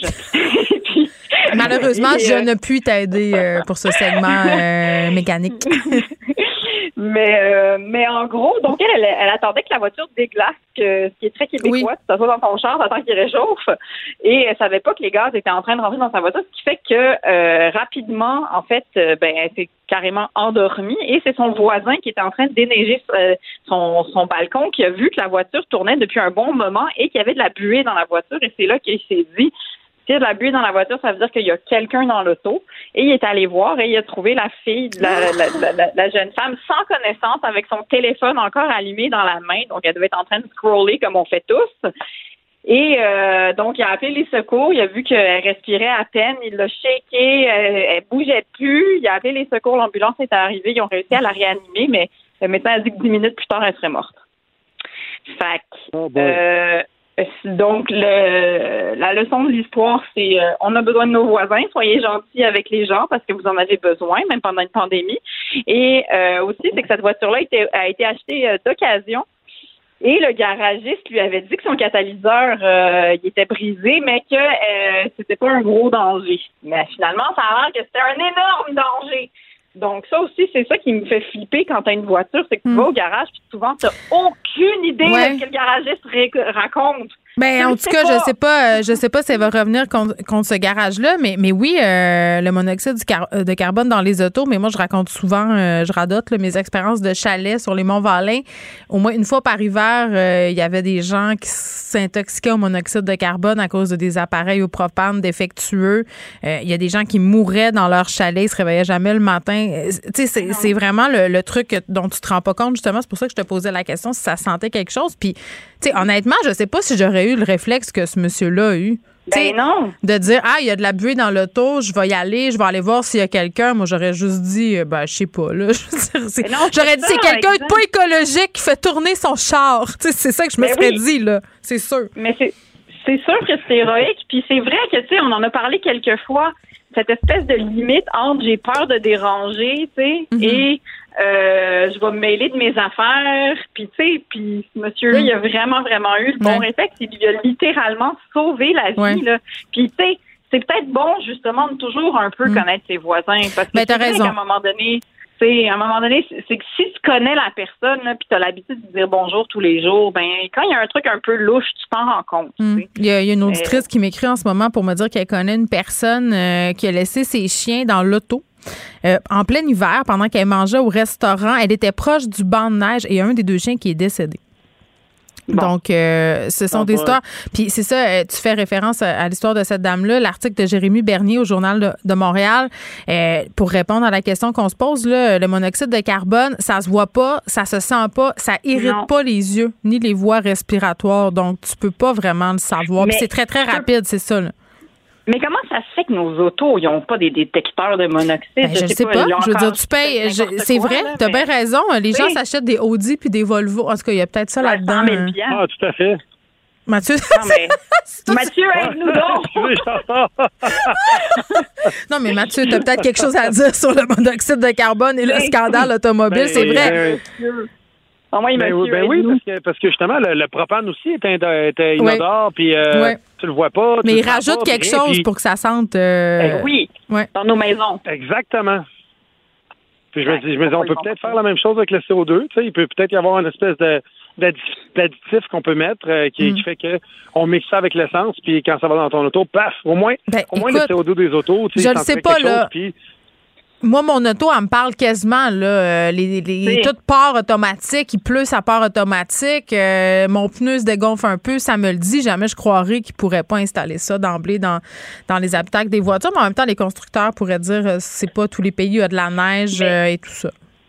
Non, mais sauf que aussi, je me demande à quel point est-ce qu'il y en a toujours un peu, parce que tu sais, on se souvient que c'est quand même ça le, le- le fameux gaz à effet de serre. euh, tu sais, je je sais pas à quel point tu as une lecture. Ben, j'imagine, on remarque que tu sais, il pourrait y avoir un lecteur qui sait quand est-ce que tu dépasses un tu dépasses un niveau qui est tolérable pour le corps. En tout cas, comment ça se fait qu'il n'y a pas ça? Voyons, si nous on y pense, il T'as doit bien raison. penser, il doit y avoir un problème. C'est- c'est- T'as bien raison. Euh, on s'en va dans un tout autre sujet. Euh, la proposition de McWard, Mathieu, euh, qui disait, moi j'ai des mini-maisons, je pense que c'est 25 maisons, proposait ça Oui. à la mairie, euh, à la mairesse Plante, ben pas elle personnellement, à la ville de Montréal, pour un peu aider avec le problème des personnes en situation d'itinérance, celles qui veulent pas aller dans les refuges, dans les hôtels, pour plein de raisons. Euh, la mairesse qui lui a répondu sur les médias sociaux. Euh, Qu'est-ce que tu en as pensé de toute cette histoire-là? là? Parce que là, euh, il y a des développements quand même. Là. Certaines municipalités sont en train de considérer la chose. Ils vont peut-être être plus vite que la mairesse de Ben oui. Montréal là-dessus. Ben, j'espère que oui. Moi, je trouve que c'est un bel exemple de quel point on, peut être arriéré euh, puis ralenti par la bureaucratie. Je trouve ça complètement débile. Euh, je comprends, je comprends le point de la mairesse. Je comprends qu'il faut que ce soit encadré. Euh, je comprends qu'elle dit qu'il faut qu'il y ait un écosystème qui va autour des itinérants, blablabla et tout et tout. Je comprends tout ça, sauf que là, il fait moins 30, il fait moins 40. Le froid attendra pas après la bureaucratie. Fait que si on peut sauver quelques vies, tu sais, selon, selon, je suis allé faire des recherches, tu sais, puis euh, il y a le site Montréal en action qui dit qu'il y a 4000 sans-abri à Montréal. Puis euh, elle, la mairesse elle disait qu'il y en avait entre 3000 et 6000. Fait que t'imagines, ça fait combien de personnes quand il fait moins 30, moins 40? Si on sait qu'ils veulent pas aller dans un refuge, qui peuvent mourir de froid potentiellement. Fait que trouve que c'est comme si Valérie Plante faisait un gros finger à tout ce monde-là en se disant on va attendre de voir qu'est-ce qui se passe avec les registres avant de vous aider. Oui, mais en même temps, on se met à sa place. Puis tantôt, j'en parlais avec Elsie et Marc-André. Moi, je trouve qu'on manque de vision. C'est ma position là-dessus, là, en ce sens que ça se fait ailleurs dans le monde, des espèces de capsules pour les itinérants, les itinérantes. Euh, uh-huh. Le problème, il critique en ce moment, est-ce qu'on aurait pu accepter les maisons euh, puis voir après ça la gestion de ces maisons-là? Vous comprenez ce que je veux dire? En même temps, tu sais, je comprends l'idée. Elsie, ce qu'elle me disait, c'est OK, mais on peut pas agglomérer ça en une espèce de petit village. Où est-ce qu'on les met? C'était plus compliqué que l'idée en tant que soi aussi de, de mettre les maisons. Là. Euh, on, on a défait le campement Notre-Dame. C'est parce que si tu fais ça, ça vient avec beaucoup d'actions en amont. Là. je pense que c'était ça un peu le problème. Oui, puis j'ai l'impression que. On pense toujours à les. On pense. Oh, excuse-moi, excuse-moi, je t'en Non, non, vas-y, il y a un délai. Battez-vous pas. Vas-y, Mathieu. Vas-y, Mathieu. C'est parce qu'on pense toujours en village, on pense toujours les mettre en moton ensemble, tu sais. Euh, on essaye de les mettre tout le temps loin des gens riches, premièrement, puis deuxièmement, en moton ensemble. Mais si on séparait ça, puis si on y allait à coup de une ou deux ou trois mini-maisons, une à côté de l'autre, ou juste une tout seul en dessous d'un viaduc, tout ça. En plus que tout est fermé présentement, il n'y a personne dans les rues tard le soir parce qu'il n'y a aucun restaurant, rien de verre, il n'y a pas de bar, rien. Fait il dérangerait personne. Oui, il faudrait assurer une certaine surveillance, justement, parce qu'on vient de parler d'intoxication au CO2, là. Euh, les risques d'incendie, rentrer des chaufferettes là-dedans. C'est parce que c'est pas une clientèle non plus qui est typique, là, en ce sens où il y a beaucoup de problématiques qui viennent avec des euh, cette clientèle-là. Là. Euh, qu'est-ce qu'on fait? comme Il y a des gens qui s'y accapareraient. tu pourrais plus y aller si t'es pas la personne qui vit là, il y aurait des problèmes de gestion de parasites. C'est comme un peu c'est le cas dans les refuges. C'est pas pour rien qu'il y a des gens qui gèrent les refuges là, c'est parce que ces gens-là souvent ont besoin de gestion, plus que, que toi puis moi là. Donc euh, c'est mais, mais, mais en même temps, je comprends, mais on, on, crie un peu avant d'avoir mal. C'est présentement justement, je suis en Argentine, je suis dans un pays où on vient de passer à côté d'une voiture où est-ce qu'il y a huit personnes dedans avec trois bébés qui conduisent, puis le monde s'en contre-torche ici. Fait que, tu sais, c'est au Québec, on va mettre un casque après avoir pris un contrat d'assurance, après avoir, avoir, oui, avoir fait huit étapes de bureaucratie avant de faire quelque chose. Mais oui, mais mais mais c'est aussi parce que tu sais il y a des précédents parce qu'il arrive des incendies parce que tu sais je veux dire à un moment donné les normes euh, augmentent parce que justement il y a un bar où est-ce que oups il y avait une chaîne sur la sortie d'en arrière parce qu'ils voulaient pas que le monde paye pas leur entrée dans le bar ah 70 personnes sont mortes parce que quelqu'un était pas content puis il a mis le feu tu sais je veux dire il y a, il y a des espèces de mm-hmm. règles puis de normes puis c'est sûr qu'à un moment donné ça devient très, trop complexe puis moi aussi je suis partagée sur la question parce que mm. dans un bar je suis un peu comme ben là des abris si compliqué que ça. Hmm. Puis en même temps, j'imagine quand même que la mairesse est assez au courant du dossier de l'itinérance, mais en même temps, c'est frustrant, tu sais, c'est frustrant parce qu'on se dit que, mais, tu as raison, Mathieu, là, si on en éparpille quelques-uns de ces, de ces abris-là dans la ville, tu sais, que ça nous coûte techniquement d'essayer au moins, tu sais, de l'essayer. Mais j'imagine qu'en amont, il y a du monde qui travaille à ça puis qui savent que malheureusement, la question est plus complexe que ça. Mais j'aimerais ça que ça soit pas ça. Puis on peut-tu, tu sais, je dirais, ça va-tu nous créer des bidonvilles ou est-ce qu'après, tu as un autre problème? Parce que là, on, hmm. on assiste à Ah, faut les démanteler, ah, les pompiers arrivent. Ben, c'est ça. Mais je pense que c'est ça la crainte, mais en même temps de répondre à Macquarie, inscris-toi sur Je contribue. je sais pas, j'ai trouvé ça. Je... Ben, ça, ça, je l'ai pas vu. Elle a dit ça? Oui, elle a dit que s'il voulait aider, il pouvait s'inscrire à Je contribue. J'ai trouvé ça c'est un peu spécial, par exemple. Je me serais gardé une petite gêne. Je me gardé une petite gêne. Oui, bon, il y a bien des gens euh, qui prendraient ces abris-là. Là, je disais 25 municipalités qui regardent ça. Puis c'est plate à dire, là, je pense que ces maisons-là pourraient être aussi utiles dans certaines communautés autochtones où c'est franchement épouvantable, l'état des maisons euh, qu'on on leur a fournies en passant. Vrai. Donc, tu sais. Euh, ou les chevreuils de Longueuil. Ah, c'est les chevreuils de Longueuil. On pourrait abriter les chevreuils dans les mini-maisons de Mike Quelle excellente idée. On se laisse là-dessus. Bye à vous deux. Bye. Pendant que votre attention est centrée sur vos urgences du matin, vos réunions d'affaires du midi, votre retour à la maison ou votre emploi du soir, celle de Desjardins Entreprises est centrée sur plus de 400 000 entreprises à toute heure du jour. Grâce à notre connaissance des secteurs d'activité et à notre accompagnement spécialisé, nous aidons les entrepreneurs à relever chaque défi pour qu'ils puissent rester centrés sur ce qui compte, le développement de leur entreprise.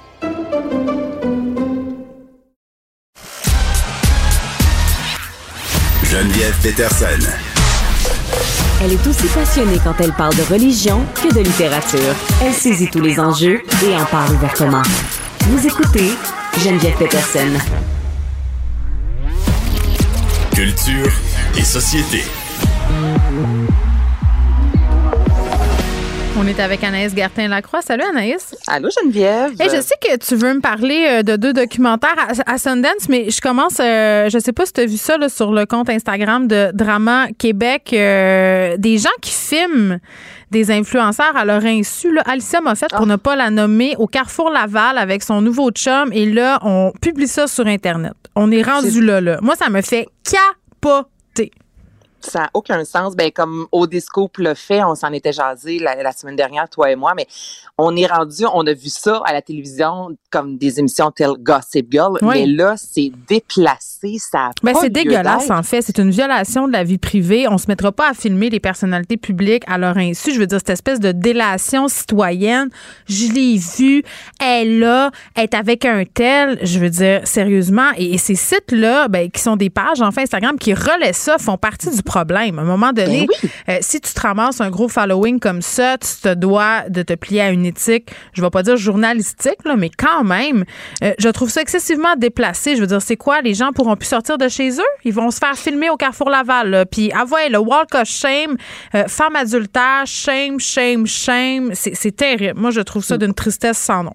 Ben Voilà. absolument. Puis, tu sais, c'est acceptable lorsque c'est une vedette américaine, on va se dire. là. Oui, mais là, au Euh, Québec- au- même lorsqu'une vedette américaine est au Québec, très souvent, si Mhm. quelqu'un est là, une Angelina Jolie, moi j'ai vu ça passer sur mon fil Facebook, Oui, oui. tout le monde la prend en photo euh, de loin, mais là, ce qui est particulier, c'est une Alicia Moffett qui est jeune, moi j'ai vu des vidéos passer, tu la fille, elle a presque sa fille dans ses bras. Oui, mais il y a film parce qu'elle est avec le gars euh, pour lequel elle aurait laissé son conjoint. C'est- Moi, c'est ça là, mon, mon problème. C'est pas qu'on dise. Alicia Moffett magazine au Simons, c'est qu'on veut dénoncer une situation puis qu'on dise hey, là, elle est avec lui. C'est épouvantable. Euh, puis à mon sens, là, euh, moi, je, je- je suis en train de me demander si je vais pas me désabonner de toutes ces pages-là qui sont, oui, divertissantes, là, mais en, en étant abonné, je participe au problème. C'est ce que je me dis. Moi, il y en a quelques-unes que je me suis désabonnée justement parce que je me disais, OK, ben eux, puis la Odescope de ce monde, pour ne pas la nommer, on va se rappeler Mm. Ouais. qu'avant la saga de, euh, Alicia Moffett, il y avait exemple, je dis un chiffre comme ça, euh, 70 000 abonnés, puis ça Mm. a augmenté rapidement à 130 000, et c'est parce qu'on nous montrait des images d'elle marchant à Québec. Là, on se posait la question, Ah oui. est-ce qu'elle porte le masque ou pas? Donc, écoute, là, ça montre quand même que 50 000 personnes voulaient savoir Non, mais ce c'est dégueulasse. c'est dégueulasse et il n'y a là, aucune vérification sur ces sites-là. N'importe qui peut dire n'importe quoi, puis c'est diffusé. On décide le sort de des personnes en fonction d'une délation sur Internet. Moi, je, je suis désolée, là, c'est là où je débarque. OK, Sundance. Sundance. Parlons du euh, documentaire mettant de l'avant Evan Rachel Wood, Mm. qui est l'actrice dans Westworld, qui a été euh, en couple pendant plusieurs années avec Marilyn Manson euh, de 2006 à 2011. Et là, je t'en parle parce que ce documentaire-là a été diffusé pour la première fois euh, hier à Sundance. Ce sera sur HBO dans quelques mois de ça. Ça a été réalisé par Amy Berg, qui a quand même été en nomination aux Oscars. Et dans le documentaire Phoenix Rising, elle raconte vraiment les agressions sexuelles qu'elle a vécues de la part de Marilyn Manson et et ouais, c'est vraiment particulier. Et après, évidemment, il y a toujours une rencontre avec les médias. On lui a posé la question, mais pourquoi ce, ce documentaire-là? Puis elle a dit, moi, je suis tannée que les gens racontent mon histoire, je vais la raconter pour une fois là, en disant la vérité. Et moi, je ne suis pas ici pour tenter de convaincre des gens. J'ai juste envie, pour une fois, de prendre la parole et de vous dire vraiment comment je l'ai vécu. Et elle raconte, et j'ai écouté le vidéoclip tantôt, Geneviève, j'en avais des, des frissons. Et là, je comprends tant aussi longtemps que là, officiellement les policiers sont pas entrés, puis qu'il y a personne qui a été condamné. On faut, faut laisser, il y a du doute dans tout ça. Mais n'empêche, il y a un vidéoclip Earth Shape Glasses, voilà, qui a été tourné en 2007. Et dans ce vidéoclip-là, l'actrice y est. À l'époque, elle était en couple avec Marilyn Manson. Mm. Et vers la fin, surtout, euh, les deux sont nus euh, avec du sang sur eux. Là, c'est vraiment là, c'est c'est de toute beauté. Et elle raconte qu'à ce moment-là, lorsqu'elle était en tournage dans le vidéoclip Geneviève, on lui a dit OK, on va simuler un acte sexuel. Et que finalement, lorsque les caméras se sont allumées, ben Marilyn Manson a vraiment couché avec elle. Il l'a violée, tu comprends? Il l'a pénétrée. Puis là, elle a dit que sur le plateau de tournage, personne ne savait quoi faire. Tout le monde était mal à l'aise et que Marilyn Manson, c'est vraiment comme dans une secte. là. Les gens ont tellement peur de lui que personne n'a rien fait alors qu'il la pénétrait. Et là, c'est pour ça, moi, j'ai écouté le vidéoclip tantôt puis je me disais, ben c'est fort possible parce que tu vois un mouvement de bassin, ils ont vraiment l'air de faire l'amour, mais en même temps, il y a des films où ils ont vraiment l'air de le faire puis finalement, il se passe rien pantoute. Il n'y a pas de pénétration parce que ça reste du foutu cinéma entre toi et moi. Mm. Et là, c'est ce qu'elle a raconté, euh, notamment dans ce documentaire-là. Moi, j'ai vraiment hâte de voir, euh, de voir le documentaire dans l'intégralité, mais c'est quand même. Est-ce que Marilyn Manson a réagi à, ce film-là, à ces allégations? Non, il a toujours dit qu'il n'y avait rien à se reprocher. Il n'a pas voulu réagir. Il y a plus de 15 filles qui ont porté euh, euh, plainte contre lui. Il y a déjà un ancien euh, bassiste qui a travaillé avec lui qui est sorti sur les médias sociaux disant Je suis désolé, mais Marilyn Manson, c'est une crapule. Mais malgré tout ça, lui continue de dire qu'il n'a absolument rien fait. Mais personne n'a porté plainte officiellement? Ben, il y a des plaintes, mais là, on n'est pas rendu plus loin que ça. Ah, Donc, ça. plainte, il y a eu. Euh, il n'y a pas si longtemps, les policiers sont allés faire justement là, Hmm. euh, chez lui, aller chercher du matériel. Mais pour l'instant, il n'y a rien encore de bouclé. Mais le documentaire. C'est c'est ce vraiment débile. là, Euh, Je l'ai tellement aimé, Marilyn Manson. Je l'ai tellement écouté. Euh, ça- on dirait que la déception est encore plus grande quand on a apprécié le génie Ouais. artistique d'une personne. Tu voulais nous parler du documentaire sur Bill Cosby. Euh, on en parlera demain parce que là, on n'a plus de temps. On s'est trop épanché sur Drama Québec. Merci, euh, Anaïs Gertin-Lacroix. On se retrouve demain. Merci à vous. Les auditeurs, merci à l'équipe. Frédéric Mockel, Luc Fortin, Maud Boutet à la recherche, Charlie à la mise en onde, qui a mal aux dents lui aussi. On se retrouve demain. Je vous laisse avec Mario. Cube Radio.